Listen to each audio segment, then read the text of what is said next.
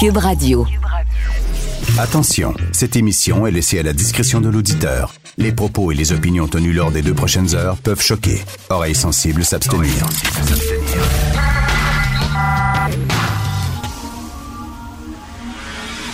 Martino. Richard Martineau. Politiquement incorrect.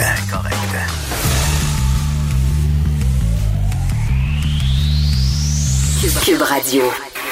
Et bon jeudi, merci d'écouter Cube Radio est politiquement incorrect. Un peu plus tôt cette euh, semaine, nous avons reçu euh, Georges Larac, l'ancien joueur euh, des Canadiens. Georges Larac, c'est un vegan.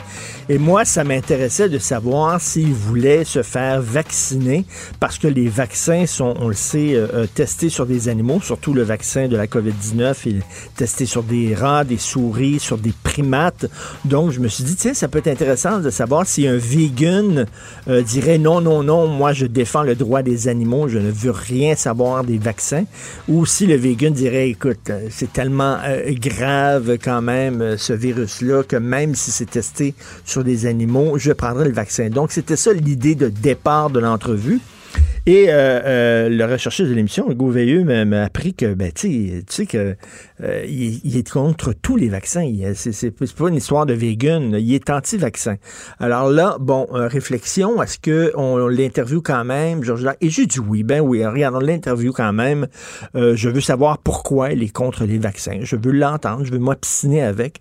Et là, il y a des gens qui disent, bah, on n'aurait pas dû donner le micro à des personnes irresponsables comme Georges Larac parce qu'il est anti-vaccin et c'est extrêmement dangereux. Il y a une journaliste de Radio canada ben, une, journaliste qui travaille à Radio-Canada, entre autres, qui a mis ça sur Twitter, que c'est irresponsable de donner le micro à des gens comme Georges Larac.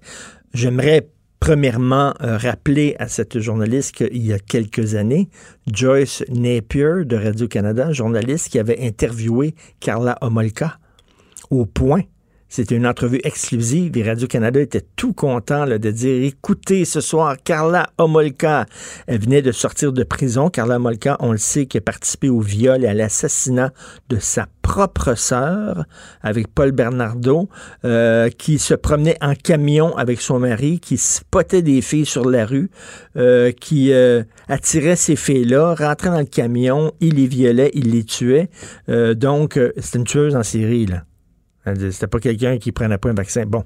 Deuxièmement, Georges Larac qui dit Moi, je ne prendrai pas de vaccin parce que moi, je suis contre ça. Mais si des gens veulent prendre le vaccin, aucun problème. J'accepte ça. Je commence pas à leur faire la morale et tout ça. Et troisièmement, n'importe qui qui a écouté l'entrevue, vous savez bien, vous avez vu que je ne lui ai pas laissé la parole de A à Z. Je, l'ai confronté. J'ai dit que c'était irresponsable, que c'était égoïste, que si les gens qui ne euh, prennent pas de vaccin sont protégés, c'est grâce à la très grande majorité qui, eux, pensent aux autres et qui, eux, se vaccinent, comme le souligne euh, mon confrère et ami Antoine Robitaille euh, ce matin dans sa chronique du Journal Montréal. Donc, ce n'était pas une entrevue complaisante. Et puis, est-ce qu'on va interviewer seulement des gens qui pensent comme nous?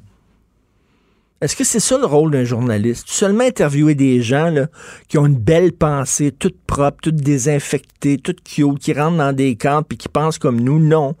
Je ne crois pas que c'est ça. Je pense que c'est bien de confronter des gens. Puis en plus, si ces gens-là, on leur donne pas le micro, ils peuvent dire, regardez, Regardez, c'est la preuve, on est boudé par les médias, les médias traditionnels. C'est la preuve qu'on a raison. Ils ont peur de nous. Ils ont peur de ce qu'on va dire. On connaît la vérité. On a des... C'est pire. T'en fais quasiment des martyrs, t'en fais quasiment des victimes des médias traditionnels. Je dis non. Je dis, faut entendre ces gens-là, puis veut, veut pas, qu'on le veuille ou pas. Ces temps-ci, vous lisez les médias sociaux comme moi, il y en a des gens là, qui croient des théories du complot, puis il y en a des gens qui sont anti-vaccins. Il y en a beaucoup. Des gens connus, des gens moins connus. Moi, je veux les entendre. Moi, je veux savoir comment ça se fait qu'ils ont cette réflexion-là. Je veux les confronter, je veux m'obstiner avec eux. Je trouve que c'est normal. C'est ça aussi notre job de journaliste. On est là aussi pour donner la parole des fois à des gens qui peuvent choquer, à des gens qui peuvent nous paraître irresponsables. Mais Georges Larac est représentatif de beaucoup de gens, que vous le vouliez ou pas. Et euh, est-ce qu'on va donner la parole seulement aux gens là qui ont toute une pensée toute propre? Puis je sais qu'on est dans une, dans une période de désinfectant. On se désinfecte les mains tout le temps. Mais là, il y a des gens qui voudraient qu'on se désinfecte la tête aussi. Je ne crois pas que c'est le rôle des journalistes. Notre rôle, c'est aussi euh, d'aller voir euh, des gens qui peuvent nous confronter, euh, avec qui on n'est pas d'accord, mais moi, je veux savoir. C'est ça la, la job d'un journaliste. Pourquoi tu penses ça? Tu trouves pas que ça n'a pas de bon sens? Et m'obstiner avec des gens. Donc, euh, je ne suis absolument pas euh, euh, honteux d'avoir reçu Georges Larac. Ce sont ses propos. Et vous savez bien sûr que je suis absolument pas d'accord avec lui. Je trouve qu'il faut se faire vacciner. Je trouve que c'est un acte hyper égoïste de dire je vais profiter, moi, de la responsabilité des autres. Mais quand même, puis en, même temps, vous êtes assez intelligent aussi lorsque vous entendez des, des, des, entrevues pour faire votre propre jugement. Vous écoutez Politiquement Incorrect.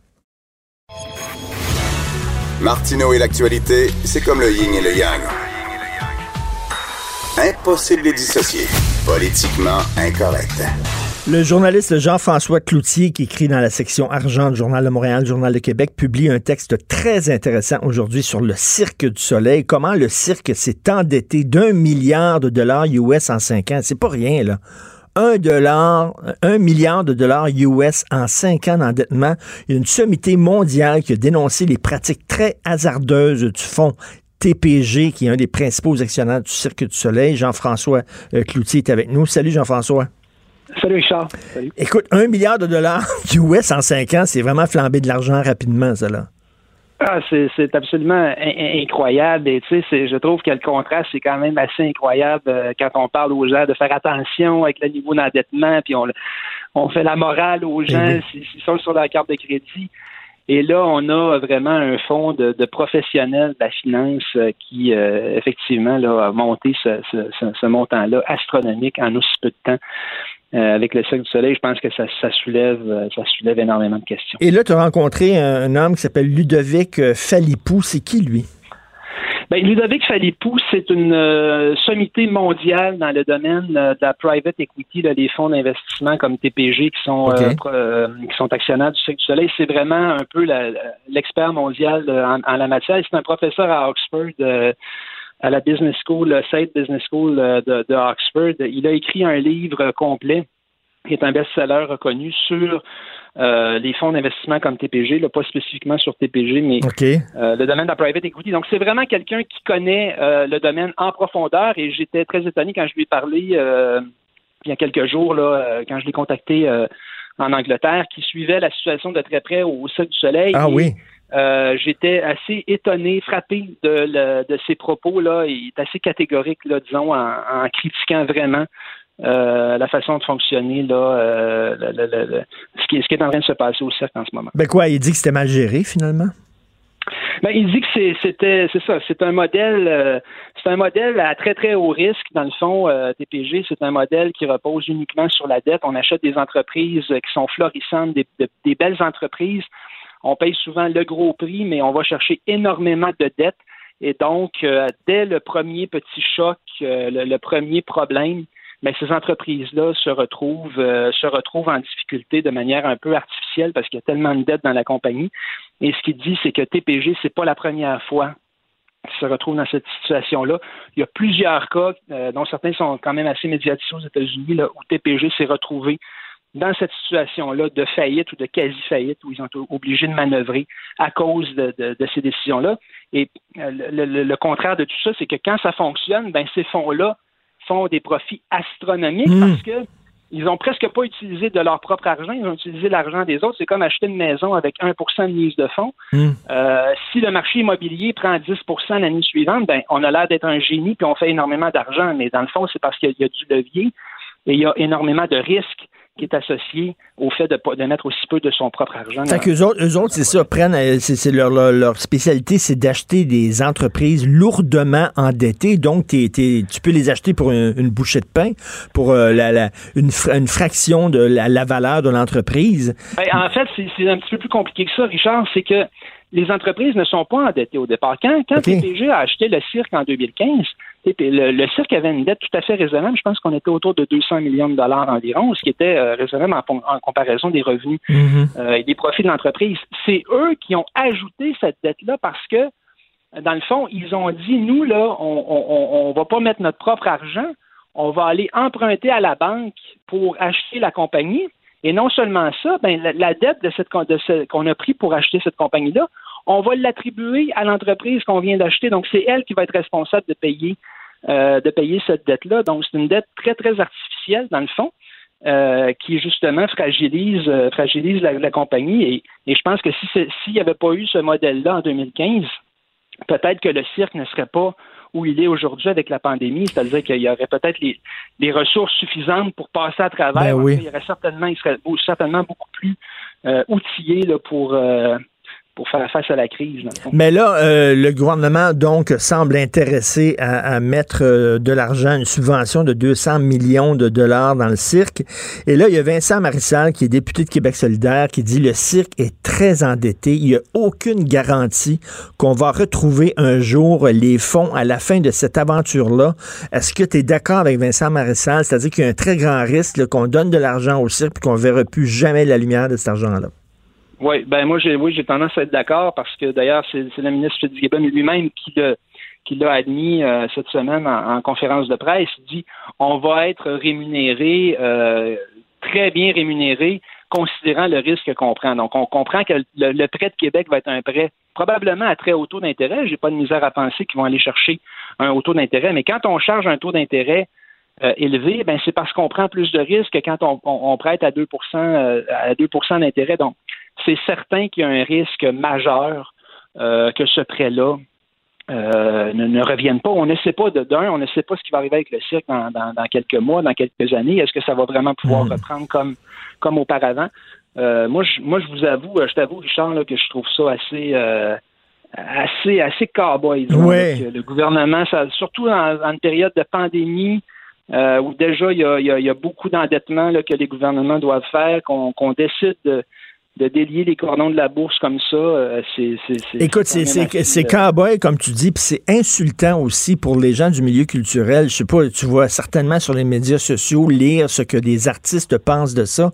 Euh, entre autres, euh, Patrice Cocro, qui, est un, qui est un comédien, il dit, écoute, ça n'a aucun Christy de bon sens. on donne quoi? C'est Ça va être plus, 50 millions de plus que ce qu'on donne à l'ensemble des industries culturelles au Québec. Là, il y a des gens qui disent, ben pourquoi donner tant d'argent à un player, à un joueur, le Cirque du Soleil. Nous autres, on a de la difficulté, on est en train de crever la bouche ouverte. Les théâtres, les restaurateurs, même chose aussi, qui se disent ça. Mais là, soudainement, on donnerait 200 millions au cirque. Pourquoi? Ben, c'est ça. Passe mal. Avec 200, avec 200 millions investis en culture, si on veut aider le milieu culturel au Québec ou de créer des emplois au Québec, là, euh, avec 200 millions, on peut faire pas mal de choses. Tu sais.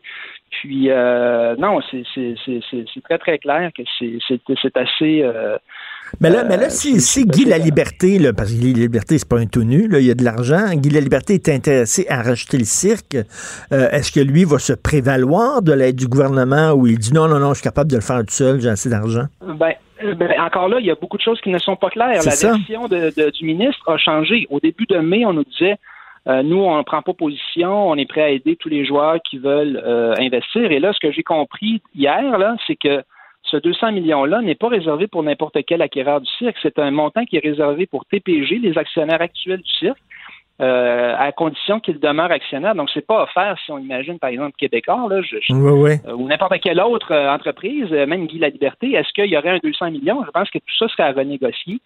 Euh, et c'est pas. Euh, c'est pas clair, hein? Ça manque quand même un peu de transparence, ça, ce dossier. ça manque énormément de transparence et la version change au fur et à mesure. Euh, j'ai l'impression qu'il y a beaucoup de choses qui bougent, qui, qui bougent en, coulisses, mais c'est, c'est, moi je trouve ça un peu étonnant. Là, je comprends qu'on est dans une entreprise privée, là, mais là on parle de, de deniers publics. On n'a pas accès vraiment aux, aux livres du cirque. On a des données fragmentaires, parcellaires. Le cirque ne répond pas toujours à nos questions. Euh, et pendant ce temps-là, ben, il y a des centaines de millions de dollars qui sont euh, en jeu là, du gouvernement. il faut rappeler, faut rappeler que ben, comme Michel Girard a écrit là-dessus souvent, puis ça le fait coller au plafond, c'est que en plus, euh, c'est quoi TPE, c'est ça le, gros le gros fonds TPG, Qui, est, basé aux îles Caïmans. Qui paradis fiscal. C'est ça. Puis tu sais, on nous dit toujours, ben euh, non, on paye tous nos impôts au Québec, euh, mais, moi j'ai toujours un peu la, question, mais à ce moment-là, pourquoi avoir utilisé des îles Caïmans? c'est la souplesse, la simplicité. Euh, des fois, tu sais, le, diable est dans les détails. Il y, a, certainement une raison pourquoi TPG choisi d'aller aux îles Caïmans ou au Luxembourg. Et, et, encore là, on est un peu obligé de, de, de spéculer de spéculer sur, euh, sur pourquoi. Oui, puis je, comprends qu'il y, avait un lien affectif beaucoup entre les Québécois et le Cirque du Soleil parce que c'était Guy La Liberté, c'était un petit gars de Charlevoix qui avait construit ce cirque-là, euh, bon, et, qui l'avait amené là, à des... C'était une, des entreprises majeures culturelles au monde, mais là, c'est plus québécois. Là. Oui, bon, le siège social est à Montréal, mais c'est plus vraiment une entreprise québécoise, le cirque, là. Non, ben en tout cas, au niveau de l'actionnariat, c'est très clairement plus québécois. Il y a la Caisse de dépôt qui est encore actionnaire à 20% mais pour le reste, c'est un fonds euh, américain et chinois. Puis, effectivement, la plupart des, euh, des spectacles ont lieu maintenant là euh, à l'étranger, à Las Vegas, tout ça. Les employés, même, il faudrait se demander, bon, je comprends qu'il y en a au siège social à Montréal un, nombre important, mais il y a quand même beaucoup de gens qui travaillent à l'extérieur du Québec pour le pour le Cirque du Soleil. Oui, c'est oui, c'est important le Cirque du Soleil, mais à quel prix? Euh, tu sais, euh, à un moment mm. donné, je pense qu'il y, a une limite. Puis tu sais, je pense qu'il faut il faut jouer le jeu hein, quand on ces fonds-là, euh, quand quand ils font des profits, ils se disent très capitalistes. Puis euh, il n'y a pas a pas de difficulté à, défendre les principes de la rentabilité la plus la plus élevée. Euh, je trouve ça un peu étonnant que quand on se retrouve en difficulté à ce moment-là. Là, là soudainement, on demande de l'aide du gouvernement, mais c'est toujours ça, hein, privatisation des profits, socialisation des pertes. C'est comme ça que ça fonctionne, ces entreprises-là. Excellent texte, Jean-François Cloutier. Comment le cirque s'est endetté? D'un milliard de dollars US, hein, parce que ça fonctionne en dollars US, le cirque du soleil. Oui, oublions-le jamais. Et euh, si vous regardez le taux de change, euh, ça fait quand même une bonne différence. Tout à fait. alors, la conversion. Ben, merci beaucoup, Jean-François Cloutier. J'invite les gens à lire ton texte dans la section argent du Journal de Montréal et du Journal de Québec. Bonne journée. Salut. Merci. Politiquement incorrect. À Cube Radio et sur LCN, le commentaire de Richard Martineau avec Jean-François Guérin. Cube Radio. Salut Richard. Salut Jean-François. Tu trouves que la centralisation, c'est la maladie numéro un euh, des systèmes de santé? Écoute, je suis tombé sur un texte dans le journal français Le Figaro, Jean-François, et c'est un médecin mmh. français, Philippe Juvin, le chef des urgences d'un gros hôpital en France qui écrit sur les problèmes du système de santé. Et je vais dire, j'ai lu son texte et c'est passionnant parce qu'on dirait qu'il parle du système de santé québécois. Écoute, je vais te lire ça. Comme quoi, là, tous les systèmes de santé en Occident souffrent du même problème, c'est-à-dire une obésité morbide. Donc, il dit, hmm. lui, il, euh, il dénonce une absence d'agilité dans la prise de décision et de leur mise en œuvre. C'est pas assez souple. Et c'est quoi la cause de ça? Il dit, il dit l'hypercentralisation, la multiplication des couches administratives et une approche technocratique il dit vraiment, l'hôpital de demain, faudra qu'il dégraisse le mammouth administratif parce que dans les hôpitaux en France, il dit qu'il y a plus de chefs que d'Indiens, il y a plus d'agents mm. administratifs que de médecins. On n'est plus opérationnel. Écoute, je lisais ça et je me disais, mais c'est le système de santé québécois et c'est la même affaire en Occident. Là. On ne fait plus, tu sais, euh, on, on, fait plus. Euh, euh, il y a un vieillissement de la population, il y a un vieillissement de population et ça fait une énorme pression sur le système de santé. En plus, c'est hyper centralisé. Ce que fait Gaétan Barrette, là, qui tente maintenant de mm. redorer son image en accordant des entrevues à gauche et à droite et en tweetant beaucoup, mais ce qu'il le fait, c'est que il a, centralisé, il a créé un mammouth et là, la tête ne voit plus les pieds. La tête ne sait plus ce qui se passe en bas. C'est vraiment c'est tellement gros. C'est vrai, genre, ce que tu dis là, et c'est ce qu'on a vécu, entre autres, dans la question de la disponibilité des équipements là, au début de la crise. Ben, tout à fait, exactement. C'est tellement énorme, c'est tellement un pachyderme. Tu sais, quelqu'un qui est très gros, qui prend sa douche, puis qui se mouille pas les pieds tellement il est gros. Ben, c'est un peu ça, le système de santé. Là. Ça n'a mm. pas de sens. En haut, on voit pas ce qui se fait en bas. Et là, il va falloir le décentraliser. C'est très drôle de voir qu'en France, on a le même problème. Je suis convaincu qu'aux États-Unis aussi, c'est un peu ce problème-là. On centralise trop alors qu'il faut décentraliser. Donc, c'est quand même, lorsqu'on se compare, je dirais pas qu'on se console, mais on n'est pas tout seul à avoir ces problèmes-là. Je pense que c'est un, problème qui touche l'Occident en entier, des systèmes de santé qui sont gigantesques. C'est donc un problème qui n'est pas que québécois. Par ailleurs, le dossier de Meng Wanzhou, cette haute dirigeant de Huawei, on rappelle que dans ce dossier-là, euh, il y a une étape qui a été franchie hier. On a permis euh, son extradition, bien que ce ne soit pas terminé. Mais là, le Canada est un peu entre l'arbre et l'écorce. Les États-Unis la veulent, veulent qu'on leur extrade. La Chine dit touchez pas à ça. Et euh, toi, tu penses que le Canada doit mettre son pied à terre? Ben là, écoute, la Cour suprême de la Colombie-Britannique donc a permis l'extradition de la fille du fondateur de Huawei, hein, la numéro 2 de Huawei, qui faisait l'objet d'accusations de fraude. Elle aurait menti à une banque américaine pour obtenir des, services financiers. Donc, elle était arrêtée. on le sait que neuf jours après son arrestation à cette dame-là, la Chine a répliqué en arrêtant deux Canadiens, en emprisonnant deux Canadiens sur des accusations d'espionnage.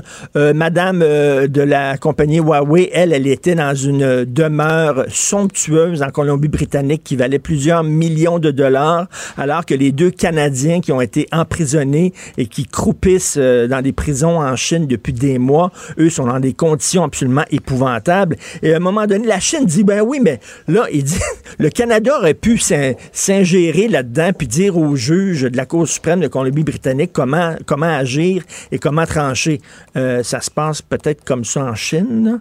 Peut-être que le gouvernement chinois mm-hmm. peut s'ingérer dans le système judiciaire, mais c'est pas comme ça que ça se passe au Canada. Et à un moment donné, il va falloir se rendre compte que les, les valeurs fondamentales euh, du Canada et du régime chinois, là, je parle pas des valeurs des Chinois, je parle bien des valeurs mhm. du régime chinois, sont incompatibles. Écoute, c'est une dictature. On voit là, ce qui se passe à Hong Kong présentement.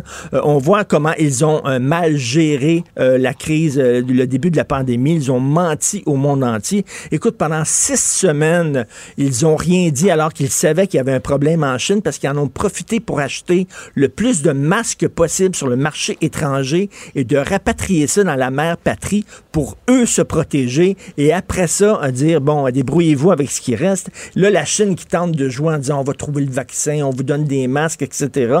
Mais il va falloir à un moment donné que Justin Trudeau se tienne debout. C'est ce que fait Donald Trump vis-à-vis de la Chine, mm-hmm. se tient debout devant la Chine en disant, ben là, ça n'a pas de sens. à un moment donné, ce pays-là, euh, qui ne reconnaît pas la propriété intellectuelle, qui fait de l'espionnage sur, euh, industriel sur grande échelle, euh, qui joue le jeu de la mondialisation, mais qui ne respecte pas les règles.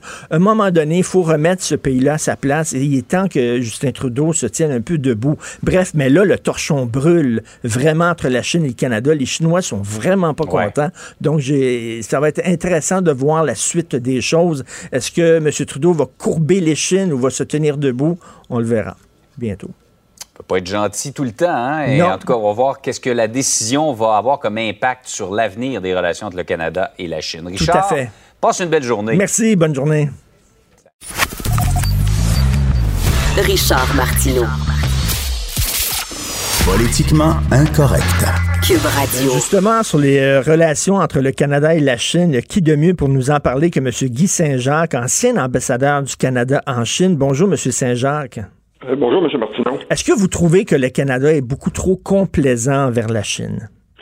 Ben moi, je pense que oui, puis ça fait euh, longtemps que je dis, parce que si on regarde euh, la stratégie d'apaisement qu'on a poursuivie euh, depuis l'arrestation de nos deux Canadiens, qu'est-ce que ça a produit comme résultat? Mm-hmm. Nos deux Canadiens sont toujours en prison dans des conditions déplorables. On a nos exportations ont baissé de 4,5 milliards de dollars l'an passé.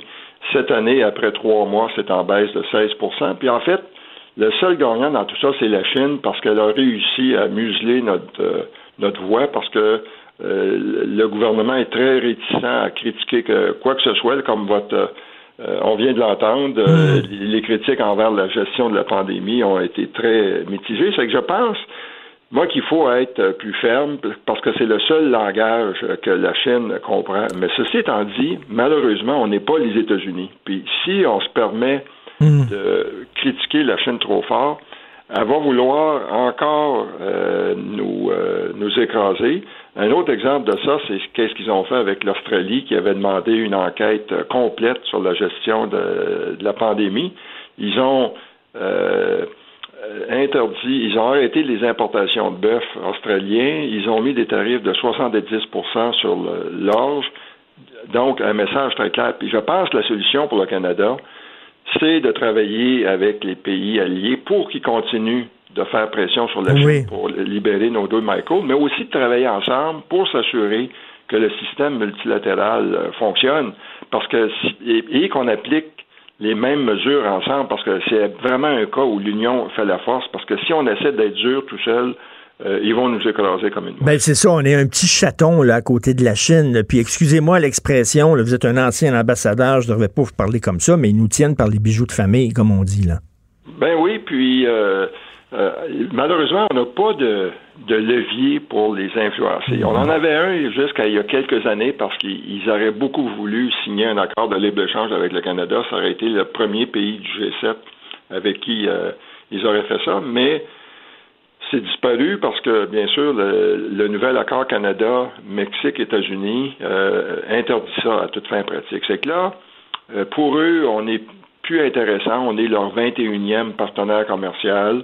Et puis, euh, ils ont oublié toute l'assistance qu'on a apportée au pays. L'ACDI a dépensé plus d'un milliard de dollars. Ah, Il oui. une période où ça allait très bien, mais avec Xi Jinping, depuis que Xi Jinping est devenu a pris le contrôle en novembre 2012, on assiste à une Chine qui est devenue beaucoup plus arrogante, puis assertive et qui n'hésite pas à punir les pays qui euh, font pas ce qu'elle demande. Les deux Canadiens là, ont été arrêtés neuf jours après euh, euh, l'arrestation à Vancouver de la fille de Huawei, du fondateur de Huawei. Euh, il y a un lien direct entre ça. Là. évidemment, la Chine refuse de le dire, mais quoi, ils sont accusés d'espionnage? Est-ce que ces accusations-là ont, ont, un certain fondement ou la Chine voulait seulement se, se venger? Ben, en fait, l'ambassadeur euh, chinois au Canada, Tsong Pei-Wu, s'est échappé la semaine passée parce qu'il a admis que c'était l'arrestation euh, était liée au cas de Mme Mang. Puis, en fait, la, la, loi sur la sécurité nationale en Chine est tellement vague que c'est très facile de trouver quelqu'un coupable. Puis, ce que la Chine fait, c'est qu'elle surveille euh, beaucoup d'étrangers. Dans le cas de M. Spaver, ce qui les dérangeait, c'est que c'est un ami personnel de Kim Jong-un, le leader euh, euh, nord-coréen. C'est lui qui avait organisé la, la visite euh, euh du basketballeur américain, là, flamboyant, là, il y a quelques années. Et dans le cas de Michael Kovrig, ben, c'est quelqu'un qui s'intéressait qui travaillait maintenant, là, il est en congé du gouvernement, puis il travaillait pour une organisation internationale, puis il s'intéressait aux relations de la Chine avec la Russie, puis euh, avec le Japon, puis euh, il, il, faisait, il rencontrait des gens, puis il posait des questions. C'est très facile de prétendre euh, que c'est un espion, mais comme j'ai toujours dit, en Chine, il n'y a pas de coïncidence. Et puis, l'arrestation euh, de ces deux Canadiens-là, c'était pour mettre de la pression sur ben le oui. canadien. Parce que j'ai vécu, moi, la même chose quand j'étais ambassadeur. Euh, à la demande des Américains, on avait arrêté un espion chinois qui était à Vancouver, un dénommé euh, Subin. OK. Une semaine plus tard, ils ont arrêté un couple de missionnaires canadiens, Kevin euh, et Julia Garrett. Puis quand j'allais au ministère des Affaires étrangères pour dire de les libérer, écoutez, c'était des missionnaires, c'était des gens qui faisaient des, des, bonnes œuvres. Ils me disaient, ben écoutez, euh, si vous retournez, M. Soubin, on va faire preuve de bonne volonté. OK, donc c'est des otages, finalement, là, en disant, là, ils, veulent, ils, veulent, ils prennent ces gens-là en otage pour faire pression sur le Canada. Tout à fait, tout à fait. Incroyable. C'est pour, pour, ça que euh, j'entendais encore là, Eddie Goldenberg, l'ancien conseiller de M. Euh, Chrétien, qui disait il faut négocier le retour de Mme Mang pour euh, le retour de nos deux Canadiens. Ben là, ça serait de euh, célébrer le succès de leur politique de prendre des otages. Puis moi, je pense que ça c'est contraire, euh, con, euh, tout à fait contraire à nos valeurs. On ne mmh. peut pas céder à ce genre de chantage-là.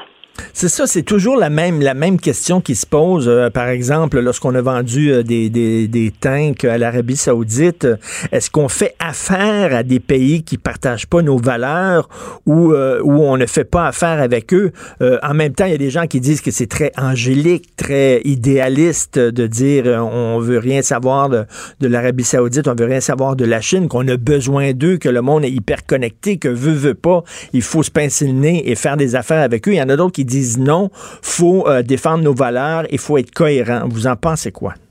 Ben là-dessus, euh, j'ajouterais un élément. Euh, parce que dans certains cas, il y a une question qui se pose, comme dans le cas de l'Arabie saoudite, quelle est la vraie utilisation de, ces véhicules-là? Mais aussi, il y a un élément nouveau dans le cas de la Chine, parce que la Chine, maintenant, sous Xi Jinping, veut euh, faire la promotion de son modèle euh, sur la scène mondiale. Puis, en fait, le risque, c'est euh, c'est pas que nous qui allons les changer, c'est eux qui sont en train de nous changer. Mmh. Et je donnerai un exemple mmh. de ça. Les cas d'interférence qu'on a connus euh, au cours euh, des, dernières années où il y a eu des interventions pour empêcher qu'il y ait un débat sur, par exemple, qu'est-ce qui se passe à Hong Kong ou au Xinjiang, sur un campus universitaire ou une autre université où, qui, euh, où il y avait un institut Confucius euh, financé par la Chine, où l'université se faisait dire euh, si cet événement-là a lieu, on coupe le financement à, l'institut. Ça fait que hmm.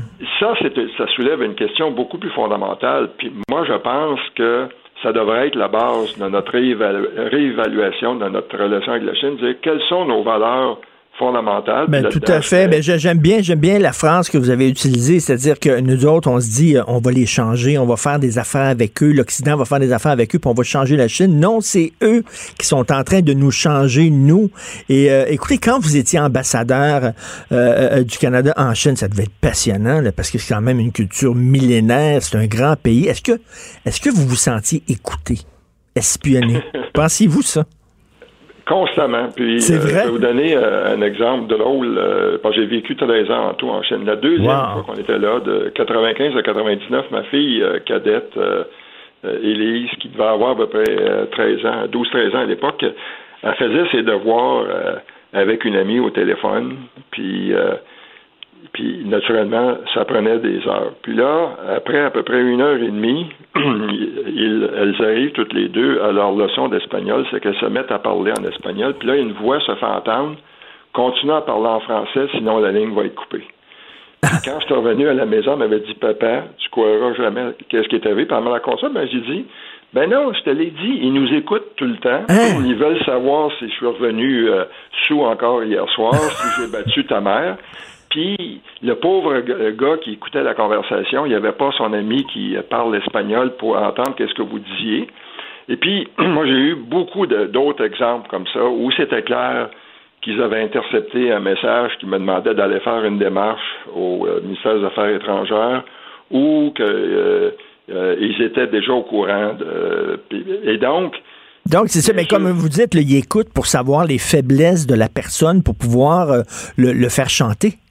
Oui, puis ils montent des dossiers, puis euh, et, donc, dans, je veux dire, c'est un art pour eux. Ils, sont très efficaces, ce qui veut dire que ça complique les choses quand on, est diplomate là-bas, puis qu'on sait que les conversations sont, sont écoutées. Puis c'était toujours un message aux, euh, aux, politiques qui visitaient. On disait faites attention parce que euh, toutes vos conversations sont écoutées. Puis en fait, ça s'applique aussi au Canada parce qu'il y a beaucoup de gens qui sont imprudents puis qui ont des des conversations sur leur cellulaire qui sont euh, devraient, pas être faites sur des appareils cellulaires parce que c'est très facilement interceptable. Puis euh, il y a eu un cas il y a quelques années à Ottawa où il y avait eu justement on avait découvert qu'il y avait des antennes, puis personne ne savait c'est qui qui avait installé ça. Moi, je soupçonne c'était probablement euh, hmm. à l'ambassade de Chine.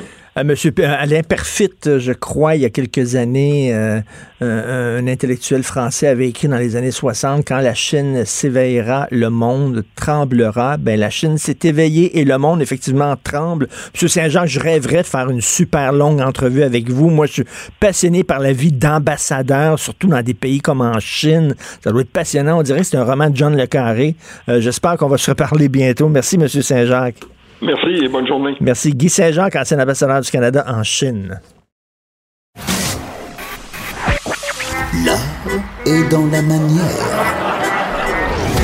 Non, c'est pas de la comédie. C'est politiquement incorrect avec Martineau. Gilles Le où, quand, comment, qui, pourquoi ne s'applique pas sa ricanade? Parle, parle, parle, genre, genre, genre. Gilles C'est ça qu'il manque tellement en matière de journalisme et d'information. Voici le commentaire de Gilles Proulx. Hey Gilles, ça a l'air que l'été au Québec, il y a des canicules. C'est fou, hein?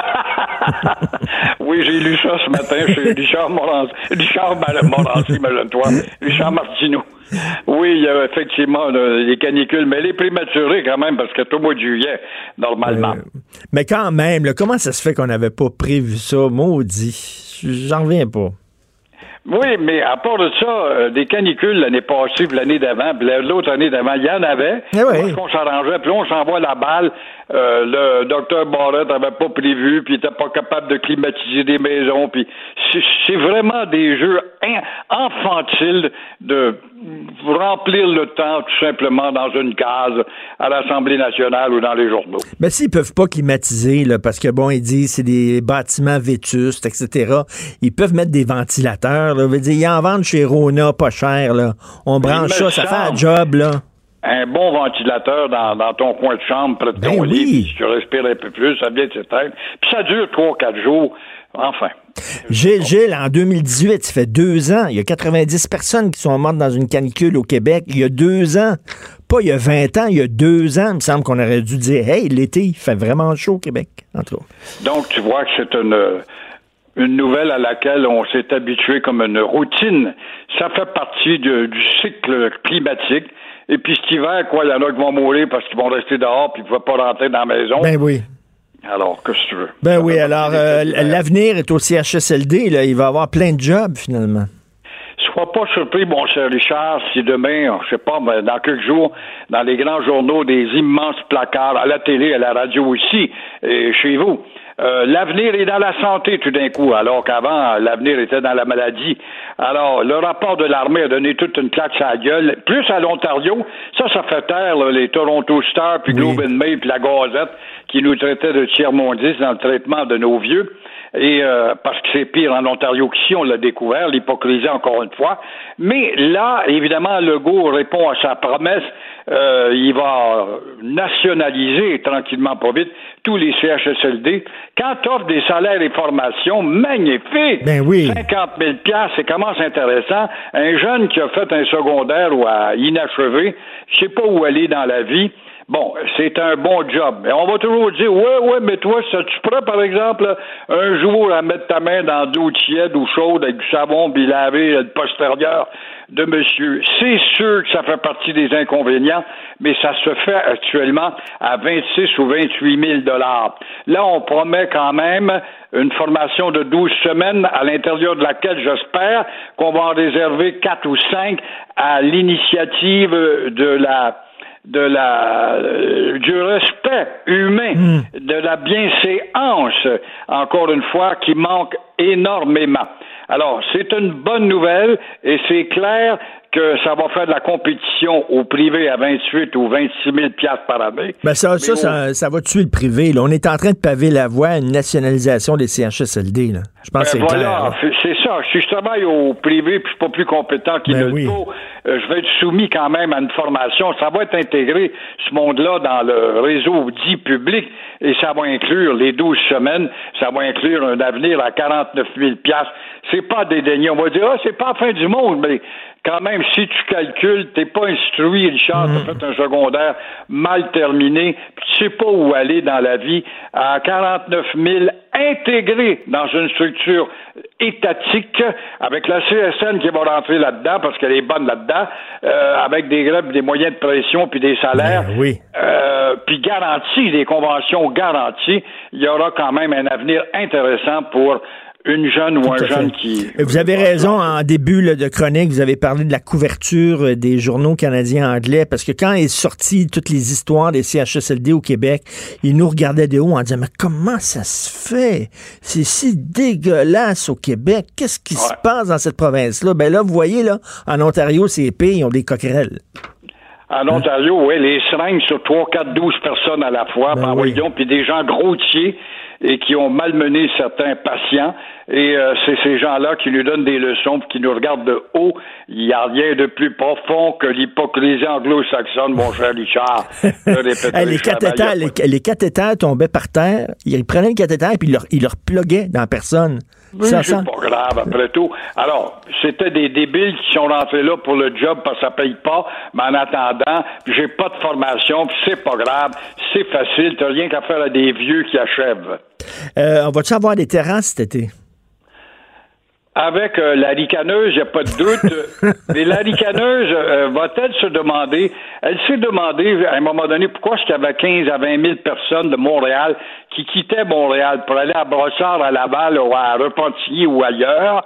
Alors, euh, les incitations à aller vivre ailleurs se multiplient. À Montréal, on continue d'haïr, d'haïr éhontément parce que c'est bon pour les votes, surtout dans le plateau Mont-Royal, Saddle Wellington également, puis on va dire aux terrassiers, les révolutionnaires terrassiers, des terrasses Cherlier, puis la terrasse de ci, puis la terrasse de ça, on va en multiplier des terrasses collées les unes sur les autres. Allô, la distanciation, ça, ça n'a pas d'importance. Alors, pour le faire, il faudra évidemment faire disparaître l'automobilisme Ben a oui. Mais on aime bien ces taxes à la pompe, envoyez donc. Mais pendant que la publicité, voyez-vous les contradictions? Dans les journaux, à la radio, à la télé, partout. On te montre à tout bout de champ interrompre une émission. C'est toujours une nouvelle bagnole avec des niaiseux dedans qui jouent du rock and roll, puis ils s'en vont vers la gloire et le plaisir, puis telle bagnole est meilleure, puis aucun paiement, puis tant d'années sans intérêt, puis envoyez donc les charmes de l'automobile. Et au même moment, la ville haït l'automobiliste. Alors, où est la contradiction? Acheter des bagnoles quand tu sais que tu n'es pas bienvenu dans une ville, on va fermer des rues bientôt, et quand les autos seront toutes électriques, ben, ça va venir tôt ou tard. Alors, il faudra faire quoi à ce moment-là? Il faudra peut-être faire sauter les terrassiers, parce que les terrassiers, avec leur vapeur de café, pourraient polluer le voisin à côté. Ben, son rêve, là, à Valérie Plante, c'est de se débarrasser des automobiles en ville, on le sait. Puis là, elle, elle profite de la pandémie. Elle, ça lui offre le contexte, le prétexte parfait, là. Il y a la pandémie, là, puis tout ça, puis là, elle est en train de transformer Montréal en ville cycliste ou piétonne. Ouais, on je sais pas si c'est allé en Hollande, mais elle est en retard en Hollande en 1968. Moi, j'avais été renversé. Les Québécois, les que nous étions, on l'est toujours, on riait des jetés épouvantables. Mais non, ils s'en vont travailler en bicyclette. Il y avait des millions de, de cyclistes. Mais dans le fond, la Hollande était en avant de son temps. Mais il fallait retenir que Amsterdam est la ville où la densité avec Bruxelles, on ne sait pas si on pense que c'est la Chine ou une ville de Chine, la ville avec la plus de densité au pied carré au monde. Mais, mais, Alors, mais euh, je suis allé à. Amsterdam, je suis allé deux fois à Amsterdam, c'est c'est vrai, là, c'est incroyable le nombre de cyclistes qu'il y a là, mais il y a une, politesse, il y a un vivre ensemble. Les cyclistes respectent les automobilistes, les automobilistes respectent les cyclistes. C'est pas comme ça à Montréal. On est cow-boy en tabarnouche, là. Voilà, l'école y est pour quelque chose.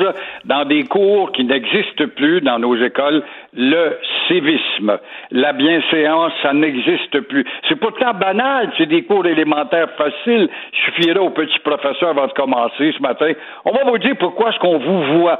On vous voit. Non, mais pas que tu me vois avec le petit de la chatte. Je dois te tutoyer d'une structure égalitaire. Pauline Marois, euh, ministre de l'Éducation, nous a dit que ça, ça nous sécurisait de tutoyer la professeure. C'est ça le Québec. C'est digne et donc.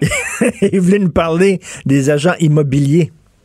Imagine-toi la déception des agents ou le désespoir. Euh, L'agence immobilière IMAX, par exemple, euh, on ne lit pas l'actualité. Au moment où euh, on vous annonce que votre maison, votre condo euh, va goûter une baisse, on parle de 10 à 20% encore ce matin avec la Société centrale d'hypothèque, ce matin dans les nouvelles. Bon, c'est pas la première fois qu'on le dit. Alors, les agents d'IMAX envoient des brochures papier glacé, des belles photos de ton condo, de ta maison, et puis j'ai, j'ai des acheteurs intéressés à votre maison ou votre condo.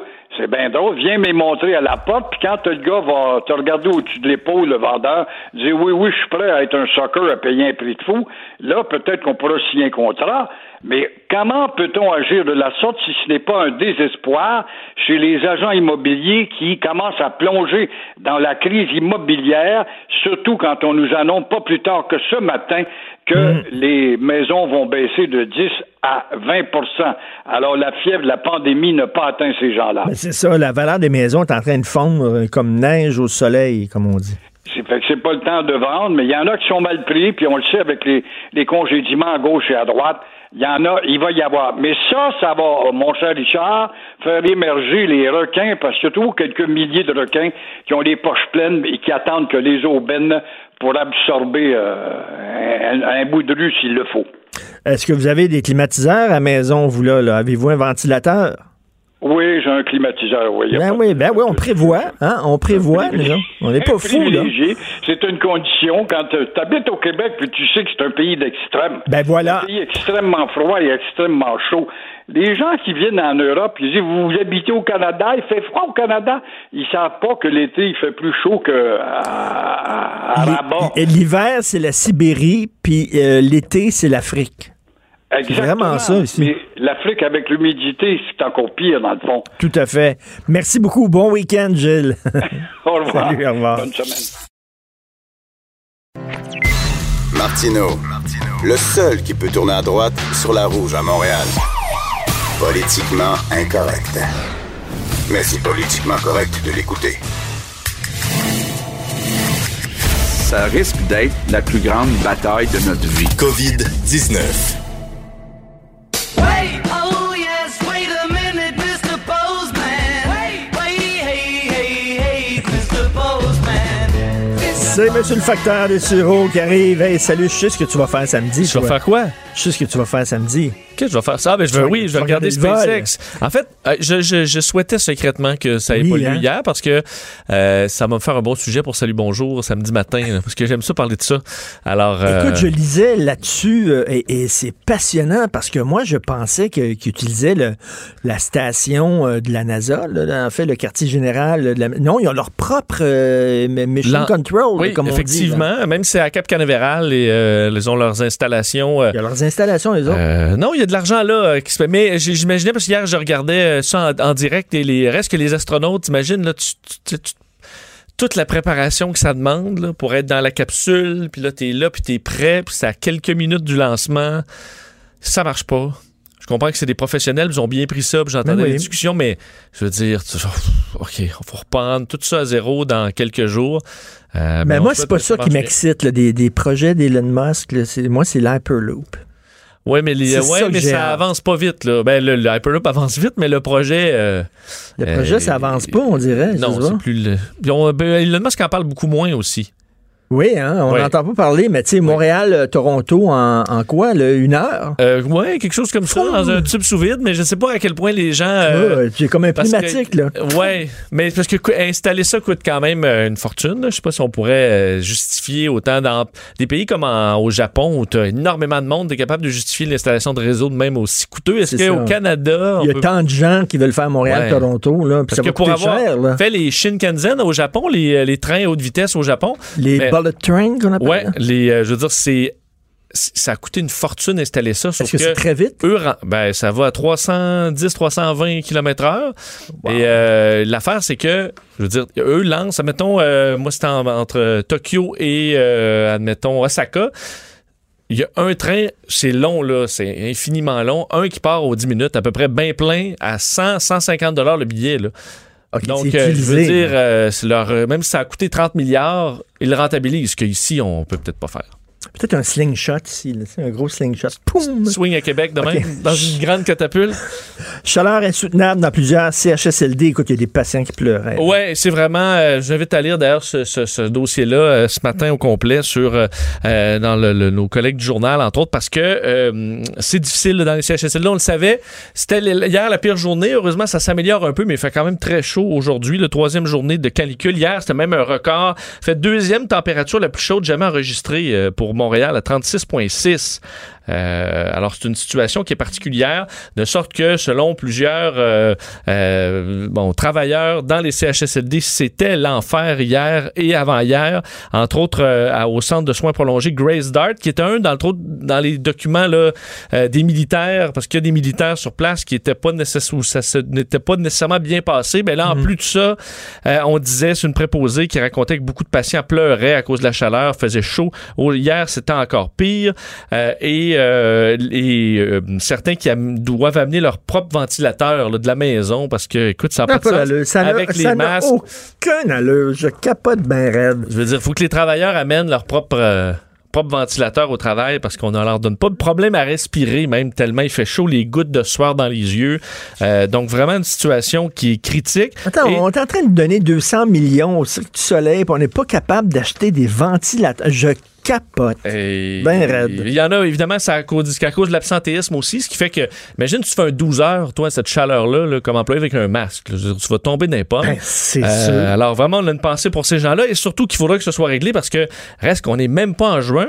Alors, des vagues de chaleur comme ça, on est quand même chanceux que ça dure que C'est trois jours. minable, c'est pathétique. C'est pas, on est deux pieds dans la même bottine? C'est stupide. C'est pas une affaire super compliquée, là, que tu des ventilateurs. Bordel. Imagine, Richard, en juillet, si on a là, un- une semaine là, de cette chaleur-là, ce qui n'est pas impossible, euh, j'espère qu'on va mettre le pédale au fond pour équiper les CHSLD. D'ailleurs, M. Legault disait que ça allait être fait, là, parce que dans les CHSLD Ben où oui. il y a des cas où on ne peut pas mettre les gens dans les zones fraîcheur, ben, on allait équiper euh, les, euh, les endroits de, de climatiseurs. Ouverture des terrasses, c'est un casse-tête pour Montréal. Oui, euh, dossier de notre bureau d'enquête intéressant par rapport à l'ouverture des terrasses. Quand même déjà, c'est quand même une bonne nouvelle qu'on parle de ça l'ouverture des terrasses, puis qu'on aurait quand même le goût d'y aller. Euh, mais euh, donc, euh, le bureau d'enquête a obtenu un document qui est euh, de la ville de Montréal où on prévoit un peu les détails d'une éventuelle réouverture des terrasses. Et ce qu'on se rend compte, c'est que c'est quand même assez compliqué parce que selon la ville de Montréal, euh, la construction de ce qu'on appelle des cafés-terrasses, euh, comme on les connaît, ce sera pas possible sans piétonisation de la rue au complet. Ah. alors, on Pas pourra- d'automobile, la ricaneuse va être contente. oui, mais en fait, on explique que ça veut pas dire qu'on va mettre les rues piétonnes partout où il y a des terrasses. Ça va être du cas par cas. Pourquoi on fait ça? C'est parce que on a besoin de laisser vraiment le corridor euh, des trottoirs et peut-être même la partie stationnement pour des files d'attente pour des commerces. Parce qu'on veut pas que les gens soient tout, euh, tout poignés. Ben de oui. sorte que la terrasse, on peut pas la mettre sur le trottoir. Il faudrait la mettre au milieu de la rue. Euh, alors, si on met les terrasses au milieu de la rue, ben, il n'y aura pas de voiture. Alors, on serait obligé d'avoir des rues piétonnes pour terrasses et les rues avec des automobiles, pas de terrasse. Mais là, imagine-toi la frustration de certains commerçants qui vont dire, eh ben là, la rue d'à côté, moi, tout le monde est ouvert. Moi, je suis fermé. Ben oui. Ça risque d'être assez compliqué, mais cette Lui, il y a façon une de faire- terrasse, moi, j'ai pas de terrasse. ben oui, parce que là, c'est, on dit, ce sera pas un one size fits all. Euh, c'est ce que ce qu'on expliquait du côté de l'administration plante et euh, la direction régionale de la santé publique appuie cette façon de faire aussi parce qu'il reste que le but, c'est de diminuer les risques Ben oui. de propagation euh, et les attroupements. Alors c'est la façon de. Rappelez-vous de rappelez la phrase, on est en guerre, là. On est en guerre, c'est pas fini, là. Ça continue. Non. Euh, tu veux nous parler de la collecte des contenants consignés. Oui, je sais que tu avais vraiment hâte euh, Ben oui. d'aller porter ta consigne, Richard. Eh oui. Hein, T'attendais ça. T'es curé des, des canettes à la maison, là. Ben, c'est ça. Alors, ça va euh, repartir. Recycle Québec a l'intention Mes de canettes de tonic water, là. C'est- Oui, le petit tonic. Ben euh, oui. Tu mets du petit gin dedans? Ben oui. Oui, bon. Euh, Recycle Québec, donc, il veut forcer les épiceries et les dépanneurs à reprendre le système de collecte dès le 8 juin. On sait que ça avait fait quand même, ça avait été une source de tension là, avec euh, la Bat Molson Sleeman qui manque de bouteilles carrément, parce qu'on a des bouteilles qui, qui circulent, hein, les bouteilles brunes, entre autres, Euh, et ça devenait compliqué. On avait fait une demande au gouvernement pour dénoncer la situation. On a fait une entente entre les brasseurs et euh, les, les détaillants au- le 11 mai dernier. On aura récupéré un million de bouteilles euh, par jour. En fait, c'était l'objectif. Euh, mais on aura fait seulement du 11 mai au 22 mai euh, 2,1 2,2 millions de bouteilles. C'est pas assez. Alors, Recycle Québec qui va forcer euh, la main. Alors, les commerçants qui devront accepter les, euh, les bouteilles. On sait qu'on avait euh, reporté ça parce que on veut que les allées soient libres pour les gens dans les épiceries. Évidemment, une chose de moins à gérer, là. mais ce sera quand même de retour le 8 juin, entre autres, une- un besoin de l'industrie Ben oui. euh, de la bière qui commençait à devenir assez urgent. Le petit Robert qui s'adapte à la pandémie, c'est quoi Oui, ça? Un hey, nouveau mot? 8 juin, c'est pour extérieur de Montréal et c'est le 22 juin pour euh, Montréal pour la consigne. Ah, 22 Mais OK. oui, petit Robert, Richard, qui ajoute de nouveaux mots dans le dictionnaire et euh, Est-ce que Covidio est là-dedans, non? ah, peut-être l'an prochain. Mais il y a COVID. En tout cas, parce que d'ailleurs, il y a des mots, euh, généralement, ça prend quand même plusieurs années d'utilisation dans le langage courant avant qu'un dictionnaire rajoute le mot officiellement. Mais cette année, en raison, on dit de l'usage quotidien euh, qui est arrivé avec la même brusquerie et la même rapidité que la pandémie, c'est les mots utilisés par euh, le rédacteur du euh, Petit Robert. Ben, COVID s'imposait. Également, le déconfinement, parce qu'on ne retrouvait pas ça dans le, dans le dictionnaire. Ah ouais? Télétravailler, téléconsultations aussi qui sont ajoutées cette année dans la version numérique du, du dictionnaire. On verra euh, euh, la prochaine édition papier. Euh, également le mot barrière euh, qui existait déjà, mais on rajoute une définition sur le geste barrière. Donc, tu sais, pour le, ou la mesure barrière pour une précaution contre un virus.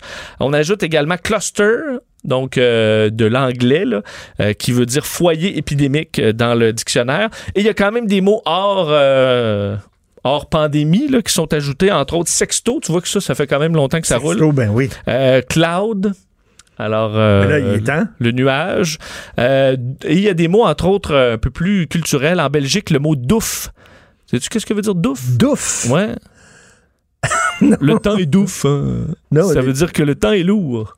Le temps est Ouais, douf. c'est douf. ouais, c'est douf. Douf. Euh, et euh, nareux aussi. Donc, ça veut dire. euh, Est-ce que en rouge, on a. euh, oui, Naru, quoi? ça veut dire euh, difficile quant à la propreté de la nourriture. Admettons, euh, ces assiettes, là, c'est nareux. C'est Naru. Oui. Est-ce que dans rouge aussi, il y a une nouvelle définition? Zone rouge? Non, il n'y a pas ça. Il n'y a pas pas ça, mais il y a également, juste pour terminer sur le Québec, euh, ben, enfin, en France, une dernière, là, avoir le cul dans le beurre.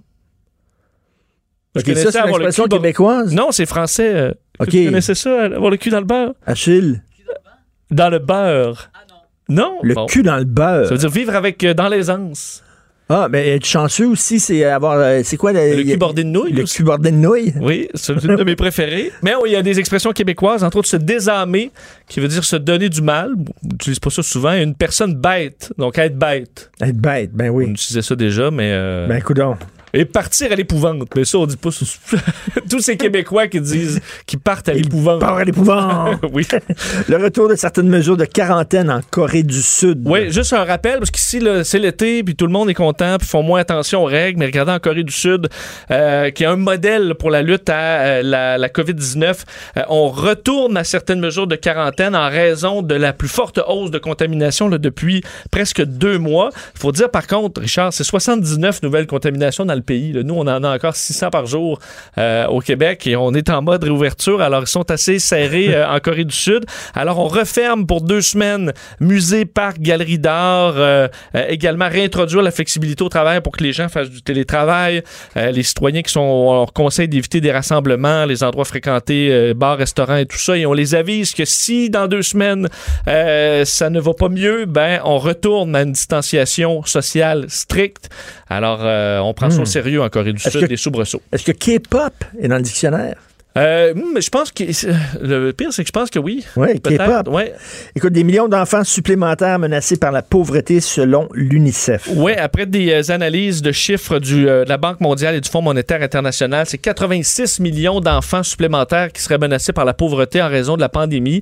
On sait que les enfants plus pauvres, en général, c'est dans l'Afrique subsaharienne et en Asie du Sud, mais l'ajout cette année, euh, c'est vraiment euh, en Europe et en Asie centrale, donc des coins euh, où, qui ont été touchés par la pandémie. Et euh, on explique qu'on souhaite, entre autres, le retour dans les écoles euh, de, des programmes de couverture sociale et d'alimentation, là, tu sais, comme ici, le, les petits déjeuners, euh, parce que pour plusieurs enfants Oui. euh, qui sont vulnérables, même dans des pays plus riches, euh, ça vient donner un, un grand coup de main, surtout que les enfants, dit-il, sont très vulnérables à des périodes de faim, même très courtes. Un adulte peut, euh, tu peux manquer un peu de nourriture pendant un certain temps, mais pas enfant, ça peut te laisser des traces pour toute la vie. Hey, euh, Minneapolis aux États-Unis, Ouais. c'est quelque chose. Oui, écoute, c'est super pète, tendu. Euh, on voyait les on voit les images euh, donc euh, cette nuit des manifestations très très violentes, une tension. euh, Ça nous ramène à l'époque de Rodney King, là, qui avait été battu par, euh, par des policiers. y et on voyait- émeute à, à- Une- à Los Angeles. Une publication de LeBron James euh, dans les dernières heures hein, qui montait euh, Colin Kaepernick, le joueur de football, qui Eh s'était oui. agenouillé. La photo, c'est Colin Kaepernick à genoux. Et à côté, le screenshot, là, la, la capture d'écran du policier qui a la- genoux, la- le genou sur le, le, le cou de, de, de, George euh, Floyd. de George Floyd. Et euh, il dit Avez-vous compris maintenant Incroyable, euh, hallucinant. en 2020. euh, ouais. Euh, Justement, parlant des États-Unis, de Donald qui s'attaque aux réseaux sociaux, Ouais, lui qui les aimait tellement. Puis tu sais, je te disais, cette, cette semaine, on passait le cap des 100 000 euh, morts aux États-Unis, ce que Trump disait qu'on n'allait pas passer. Et je me disais, qu'est-ce qui va nous sortir pour changer de sujet? Ben, je pense qu'il a trouvé. C'est euh, s'attaquer aux réseaux sociaux, ce qu'il a un peu fait vivre dans les dernières années euh, en termes de popularité. Ben, Trump va signer aujourd'hui un décret portant sur les réseaux sociaux dans le but de euh, contre. Moi, je suis pas contre qu'il y ait des interventions du gouvernement pour enlever un peu de pouvoir à ces, ces géants-là, mais que ça se fasse pas en vengeance parce que le Twitter a, a mis un petit crochet Ben oui. sur un de ses tweets disant que c'était peut-être de l'information qui était pas vraie. Euh, alors, euh, on veut rendre la tâche euh, des régulateurs fédéraux plus facile lorsqu'on censure la liberté d'expression sur les réseaux sociaux et aussi faciliter des poursuites contre les réseaux sociaux. Alors, euh, Ça, c'est rien parce qu'il veut se venger, c'est tout, là. ben oui, ça ou changer de Ouais, sujet, où il est vraiment juste insulté de cette fait. euh, euh, mais par contre, rappelez que le premier amendement de la Constitution américaine euh, qui régit la liberté d'expression rend euh, les actions très, très limitées pour le président envers les... Alors, des géants qui s'affrontent, le président versus Facebook et Twitter. Euh, qui aurait dit qu'il aurait été en maudit contre Twitter. C'était son meilleur ami. Merci beaucoup, Vincent Salut. Dessureau. Bonne journée. Richard Martineau. Politiquement incorrect. Cube Radio. Sacrons patience aux enfants, c'est le cri du cœur qu'a lancé Louis-Philippe Messier, chroniqueur au journal 24 heures dans sa dernière chronique. Sacrons patience aux enfants. Il est avec nous. Salut Louis-Philippe. Bonjour Richard. C'est quoi le problème avec les enfants? Toi, t'en reviens pas que, c'est-à-dire qu'on a adopté des mesures de confinement, de distanciation sociale, mur à mur, pour tout le monde. Pourtant, euh, nous ne sommes pas égaux face au virus parce qu'il y a des gens qui sont plus vulnérables que d'autres. Et les moins vulnérables, faut le dire, c'est les enfants. Voilà. Et euh, la raison pour laquelle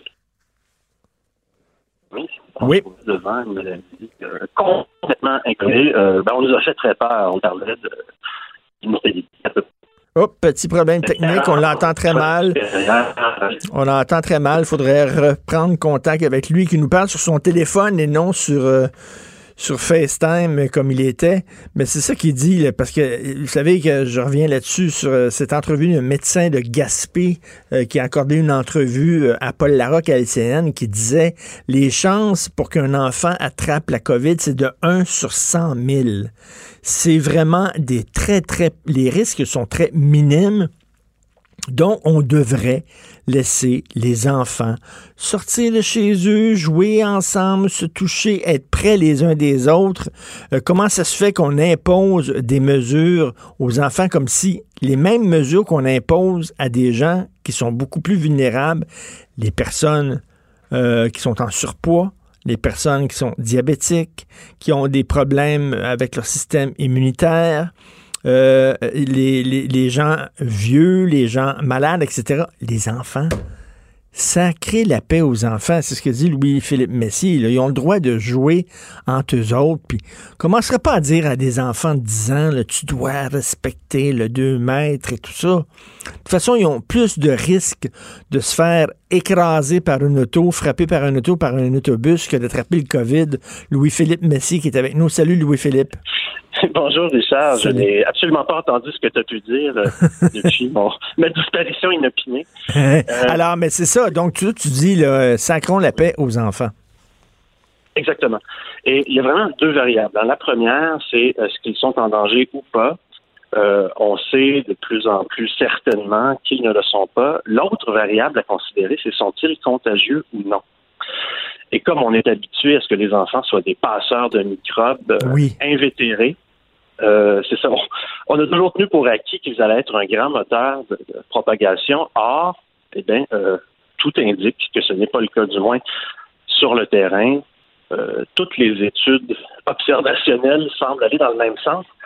Et euh, il y a toujours un peu de, de- de scepticisme parce que quand on, les enfants sont quand même capables de, de tomber malades, ils ont alors ce qu'on appelle une charge virale qui peut ressembler à celle qu'on a dans un adulte. Donc on se dit, ben normalement, ils devraient pouvoir le transmettre, n'est-ce pas? Mais euh, comme on dit, toutes les études sérieuses et observationnelles euh, indiquent clairement que les enfants sont rarement touchés par la maladie et qu'ils ne sont pas le moteur de l'épidémie. Il ne faut pas inverser la recherche de la preuve. Pour l'instant, tout indique que les enfants ne transmettent pas la maladie, a dit euh, Daniel Koch.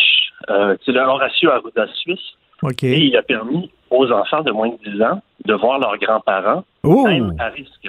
Voilà. Et ça, ça fait un mois de ça. Ah oui, hein, puis la Suisse, on s'entend là, que c'est pas un pays rock'n'roll, c'est un pays quand même assez assez straight, on le sait. Euh, ils ont pas, c'est- c'est- c'est- ils partent pas sur une ballonne. Les Suisses, les font très attention. Donc, s'ils permettent que les enfants voient leurs grands-parents, c'est qu'ils sont sûrs de leur affaire. Là. Oui, mais certainement, évidemment, si un enfant présente des symptômes inquiétants, on va pas jouer avec le feu. Euh, et tu sais, Richard, ça bouge très vite. Beaucoup de gens ont du mal à croire ces bonnes nouvelles parce qu'on on se croit finalement plus prudent d'être pessimiste. Euh, mais ça bouge très, très vite. Moi, il y a un mois et demi, je pensais que les enfants étaient contagieux. Euh, et euh, par exemple, récemment, il y a une, une femme, c'est la responsable du service maladies infectieuses responsable, la chef, euh, Frédéric Jacob de l'hôpital Erasme à Bruxelles. Elle aussi, elle a changé d'avis en, en lisant les, les études les plus récentes au cours des derniers mois et des dernières semaines. Donc, ce qu'on ne savait pas quand on a fermé les écoles, c'est qu'ils sont très peu symptomatiques. Donc, ils ne développent pas de maladies graves quand ils attrapent le coronavirus. On sait aussi qu'ils sont très peu transmetteurs qui se font en général contaminés par les adultes. Donc, effectivement, il n'y a pas de raison d'interdire aux enfants de jouer ensemble et de leur imposer des mesures très strictes. Par exemple, des classes avec des enfants séparés de 4 mètres avec des masques toute la journée, ça n'a aucun sens. dit Le docteur Jacob. Et peut-être que dans un mois, beaucoup de pédiatres québécois vont se faire entendre en disant ça. Je ne sais pas, mais j'ai l'impression qu'on s'en va vers ça. Et ça bouge tellement vite, Richard, que de il y a une semaine, il me semble que ça fait un mois. Ben oui, tout à fait. Écoute, on a appliqué le principe de précaution, c'est-à-dire que dans le doute, vaut mieux euh, prévenir que guérir. Dans le doute, on, on fait attention. Donc, on peut pas vraiment non plus euh, condamner les gens d'avoir été trop prudents au début. Là. Mais ça bouge vite. Alors que quand tu annules euh, des événements pour les enfants, des activités qui auront lieu cet été, quand tu dis OK, ça n'aura pas lieu, on annule tout, là, tu es en train de prévoir finalement. Les choses bougent tellement vite. Moi, c'était so- soyons un peu prudents. Ne, ne- ne détruisons pas tout. Euh, surtout que là, on est en train de se demander qu'est-ce qui fait le plus de tort aux enfants. Écoutez, si en plus on n'a pas vraiment de raison de les garder enfermés, euh, soyons prudents. Et moi, je trouve ça très imprudent, un peu brutal de dire euh, pas de camp de vacances cette année. C'est ça qui a justifié, Mmh, d'ailleurs, qui a mmh. suscité ma chronique. J'étais fâché parce que depuis à peu près un mois et demi, deux mois, on a vraiment un lot de bonnes nouvelles qui nous parviennent. On sait que, en, en théorie, on va avoir des anticorps, on va être immunisé au moins pendant un certain temps. Euh, la, la maladie est tellement pas dangereuse pour les enfants que ceux qui veulent s'inquiéter se sont magasinés, comment dire, une peur bouche-trou, la maladie de Kawasaki ou un syndrome qui y ressemble, et qui également n'est pas mortel. Il y a eu par exemple 10 cas en France, personne n'est mort. Euh, et là, ben, quand j'ai écrit ma chronique, des gens m'ont écrit des fois en privé pour dire ouais, attention, Philippe, il y a des enfants euh, asymptomatiques et ils passent la maladie. Et moi, ce que je dis, mais non, c'est pas ce que révèlent les études en question. Et ça, ben, c'est peut-être difficile à croire. On est un peu comme euh, Thomas, là, on voudrait pouvoir toucher pour. euh, Mais, ça, ça commence un peu à bouger parce qu'on le voit là, que de plus en plus, il y a des pédiatres là, comme Jean-François Chicoine, entre autres, qui, qui commencent à parler en disant ben là, on exagère. Oui, en fait, il dit on fait du mal aux enfants. Le problème, c'est que euh, les gens disent ouais, peut-être que c'est dur pour eux, mais mon Dieu, en comparaison de tout le bien que ça fait au reste de la société. Alors que là, on, on a lieu de croire que ça ne joue probablement aucun rôle. Euh, par exemple, aux Pays-Bas, on n'a jamais fermé les terrains de jeu pour les enfants de moins de 12 ans. On les a jamais. Ils ont toujours pu jouer entre eux. Écoute, là, tu vois, là, tu vois, là, tu sais, dans des parcs encore, là, les, les modules euh, qui sont entourés euh, d'un ruban orange comme si c'était une scène de crime. tu avais écrit là-dessus aussi en disant, mais tabarnouche, laissez Oui. les enfants jouer ces modules. Ça, c'était ma chronique, disons, polie. Oui. Et t'en- T'en replierais celle au docteur Aouda. Et là, la, la dernière, c'est celle. Je voulais exprimer explicitement euh, un fait là qui, alors que souvent dans les articles qu'on lit, euh, c'est tacitement, on présume du contraire. Tu sais, quand on lit un article sur les mesures incroyables exigées aux, écoles, euh, j'ai toujours sous-entendu qu'on a vraiment une très très bonne raison de faire ça. D'ailleurs, si on fait tant, si on fait tant d'efforts, c'est bien la preuve qu'il y a une grave menace. Alors que, écoutez, je parle pas de, de, de ne rien faire. Sais, J'ai dit que les enfants ne sont pas contagieux parce que contagieux, écoute, qu'est-ce qui est contagieux? Fou rire, c'est contagieux. Euh, contagieux, ça veut dire qu'une chose se transmet facilement. D'ailleurs, j'ai vérifié l'étymologie. Au 16e siècle, au 17e siècle, le mot con- contagion arrive pour parler de la peste. Et être contagieux, c'est être un peu pestiféré. Donc, il faudrait peut-être inventer un nouveau mot pour les enfants. Je sais pas, euh, sais, sporadique, c'est le contraire d'épidémique. Il y a des maladies sporadiques. Et on dirait qu'avec les enfants, par exemple, dans une étude où il y a 18 euh, porteurs de la maladie euh, dans un milieu scolaire avec 800 personnes, et il y a comme deux personnes qui l'ont attrapé. Alors, il ils le transmettent, et on ne sait pas pourquoi ils le transmettent aussi peu. Il faut juste prendre acte des bonnes nouvelles. Tout à fait, tout à fait. Écoute, euh, j'ai reçu euh, Georges Larac ici en tout début de semaine et qui disait euh, les gens qui sont en forme comme moi, qui sont qui Ouais. sont relativement jeunes, qui sont en forme comme moi, n'ont peut-être pas besoin de se faire vacciner. Tu l'attrapes, tu passes à travers, puis après ça, tu es immunisé. Ça me faisait penser à une chronique que tu avais écrite justement, ouais, ouais. une chronique qui avait beaucoup provoqué, là, où tu disais j'aimerais quasiment l'attraper, étant donné que je suis jeune, ça. Au moins, je serais immunisé, puis après ça, je serais Oui, évidemment, mais il y avait évidemment une question de, de pari, c'est que bon, c'est un coronavirus, donc j'avais des raisons de penser que oui, on est immunisé, au moins partiellement. Et euh, alors, j'aurais pu rendre service, euh, peut-être, étant immunisé, au moins euh, temporairement. Cependant, je suis très étonné de la position de, M. Larac contre les vaccins. Il y a beaucoup de virus contre lesquels on ne peut pas combattre. Je pense à, à la variole, qui ton corps est couvert de pustules et tu meurs dans des souffrances atroces. Ben oui. Euh, ça existe. Le VIH, ça détruit ton système immunitaire et là, tu, tu as le sida. Donc, non, les vaccins nous ont aidés. Notre système immunitaire est une merveille, mais euh, c'est vraiment avec la médecine moderne qu'on a pu lui donner des super pouvoirs. Et euh, ça, ça. Ben c'est ça, c'est un ça progrès scientifique là, quand même. là. C'est, c'est fantastique. Là, Là, c'est, c'est une des grandes inventions de l'humanité, c'est le vaccin. Quand même. Oui. Puis lui, lui, c'est- d'un, côté, c'est fait vacciner, c'est-à-dire que comment fonctionne un vaccin? C'est qu'on t'inocule le virus pour que tu puisses, après ça, être immunisé. Ben, c'est ce qui est arrivé, c'est ce qui est arrivé à Georges Larac. Il l'a attrapé, il l'a combattu, maintenant il est immunisé, donc il a été quelque part vacciné.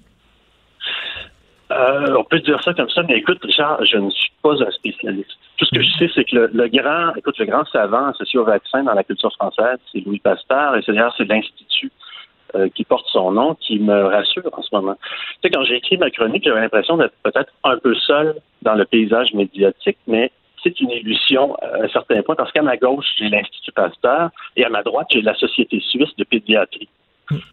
Alors, euh, Donc l'immunité, lesquels je- l'immu- donc l'immunité collective, parce qu'on la remettait en question, on en doutait de son existence, donc ben, ça semble fonctionner, l'immunité collective.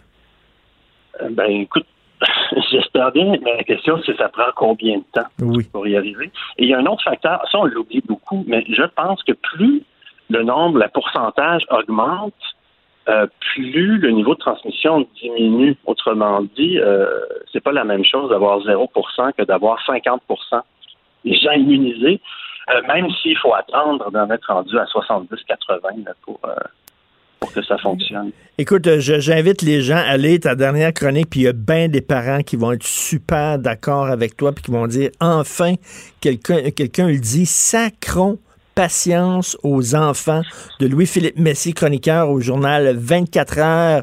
Écoute, euh, passe une excellente journée, bon week-end, Louis-Philippe. Toi aussi, Richard. Salut. Au revoir. Merci.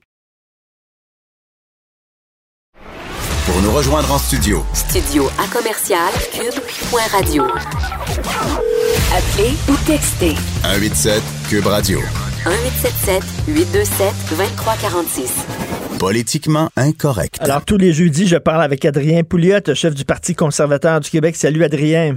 Bon matin, Monsieur Martineau. Écoute, je veux te lire un extrait d'un texte qui est paru dans le Figaro. Philippe Juvin, chef des urgences d'un grand hôpital dans le Figaro, donc un médecin français. Écoute, il parle du système de santé en France et ça s'applique parfaitement à notre système de santé. Il dit on n'est pas préparé, il y a une logistique défaillante, une absence d'agilité dans la prise de décision.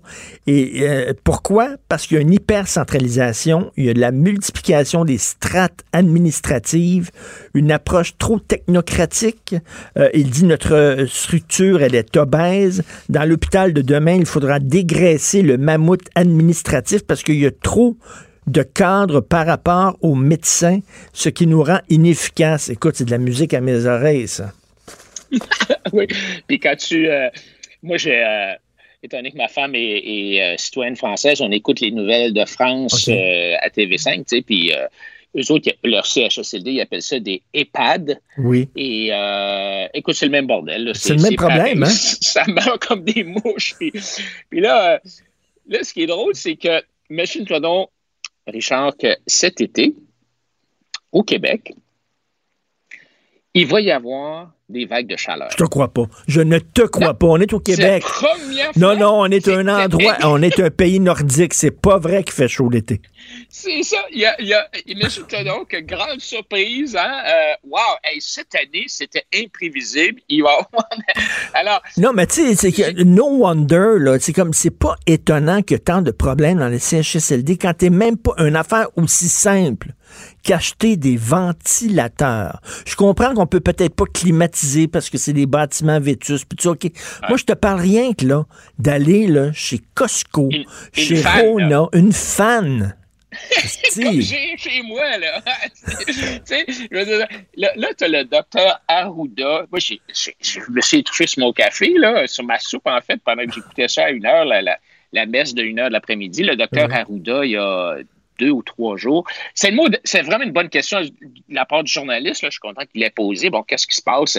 Apparemment, euh, bon, euh, on n'a pas encore allumé les fans, parce qu'il y en a, il y a des climatiseurs, mais il y a des fans. Et là, le docteur Arruda a dit ah, ben là, cet après-midi, on va émettre une directive nationale à tous les présidents des CIUS et des CIS pour qu'eux avisent les directeurs des CHSLD de peser sur on sur les ventilateurs. Mais la raison pour laquelle on n'a pas encore émis cette directive, c'est qu'on a demandé à des experts de préparer un manuel d'instruction, un manuel de consignes et de directives pour savoir comment orienter les fans. J'exagère à peine, là. Il n'a pas dit ça, mais, mais il a dit, il a dit oui, qu'il allait avoir des experts parce que vous savez, dit-il, puis là, je te le cite quasiment mot pour mot, il ne faut pas qu'on envoie l'air de la fan dans la face des aînés. Ah, tu sais, là, là, tu- là. dis, je peux pas. Et, et- et là, le, le- tu sais, le premier ministre nous dit, il y a, il y a une couple de semaines, tu sais, quand il est allé euh, rencontrer les présidents de CIUS puis de CIS à Montréal, dans une grande salle de conférence, il nous a dit que euh, les présidents de CIUS disent, les directives ne se rendent pas en bas, tu sais, mais c'est parce qu'il y a 75 étages de, de fonctionnaires. Ça ne peut pas se rendre. tu sais. Et là, tu as lu l'article, j'imagine, du, du gars, le pauvre monsieur, euh, de, de monsieur Despatie, le Ben propriétaire de l'entreprise Loufroy. Tu en as peut-être parlé euh, hier, avant-hier, à ton émission. tu sais, qui, qui dit Hey, écoute, moi, j'ai envoyé une lettre là, il y a comme deux mois, trois mois, là. J'ai 3500 climatiseurs à installer, là.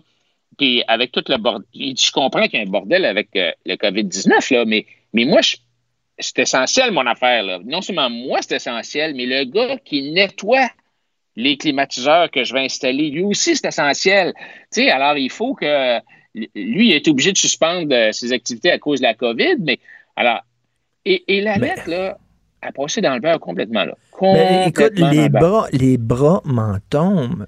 Une fan tabarnouche. Oui, oui, oui, une femme, là. Puis, alors, alors, finalement, on a émis la, dite directive euh, et euh, on a. Et évidemment, euh, la- Madame euh, Blais, tu sais, Marguerite Blais, là, on va tout faire. On va tout, tout faire, là. Pour... Oui, mais t'aurais dû le faire avant, tu sais.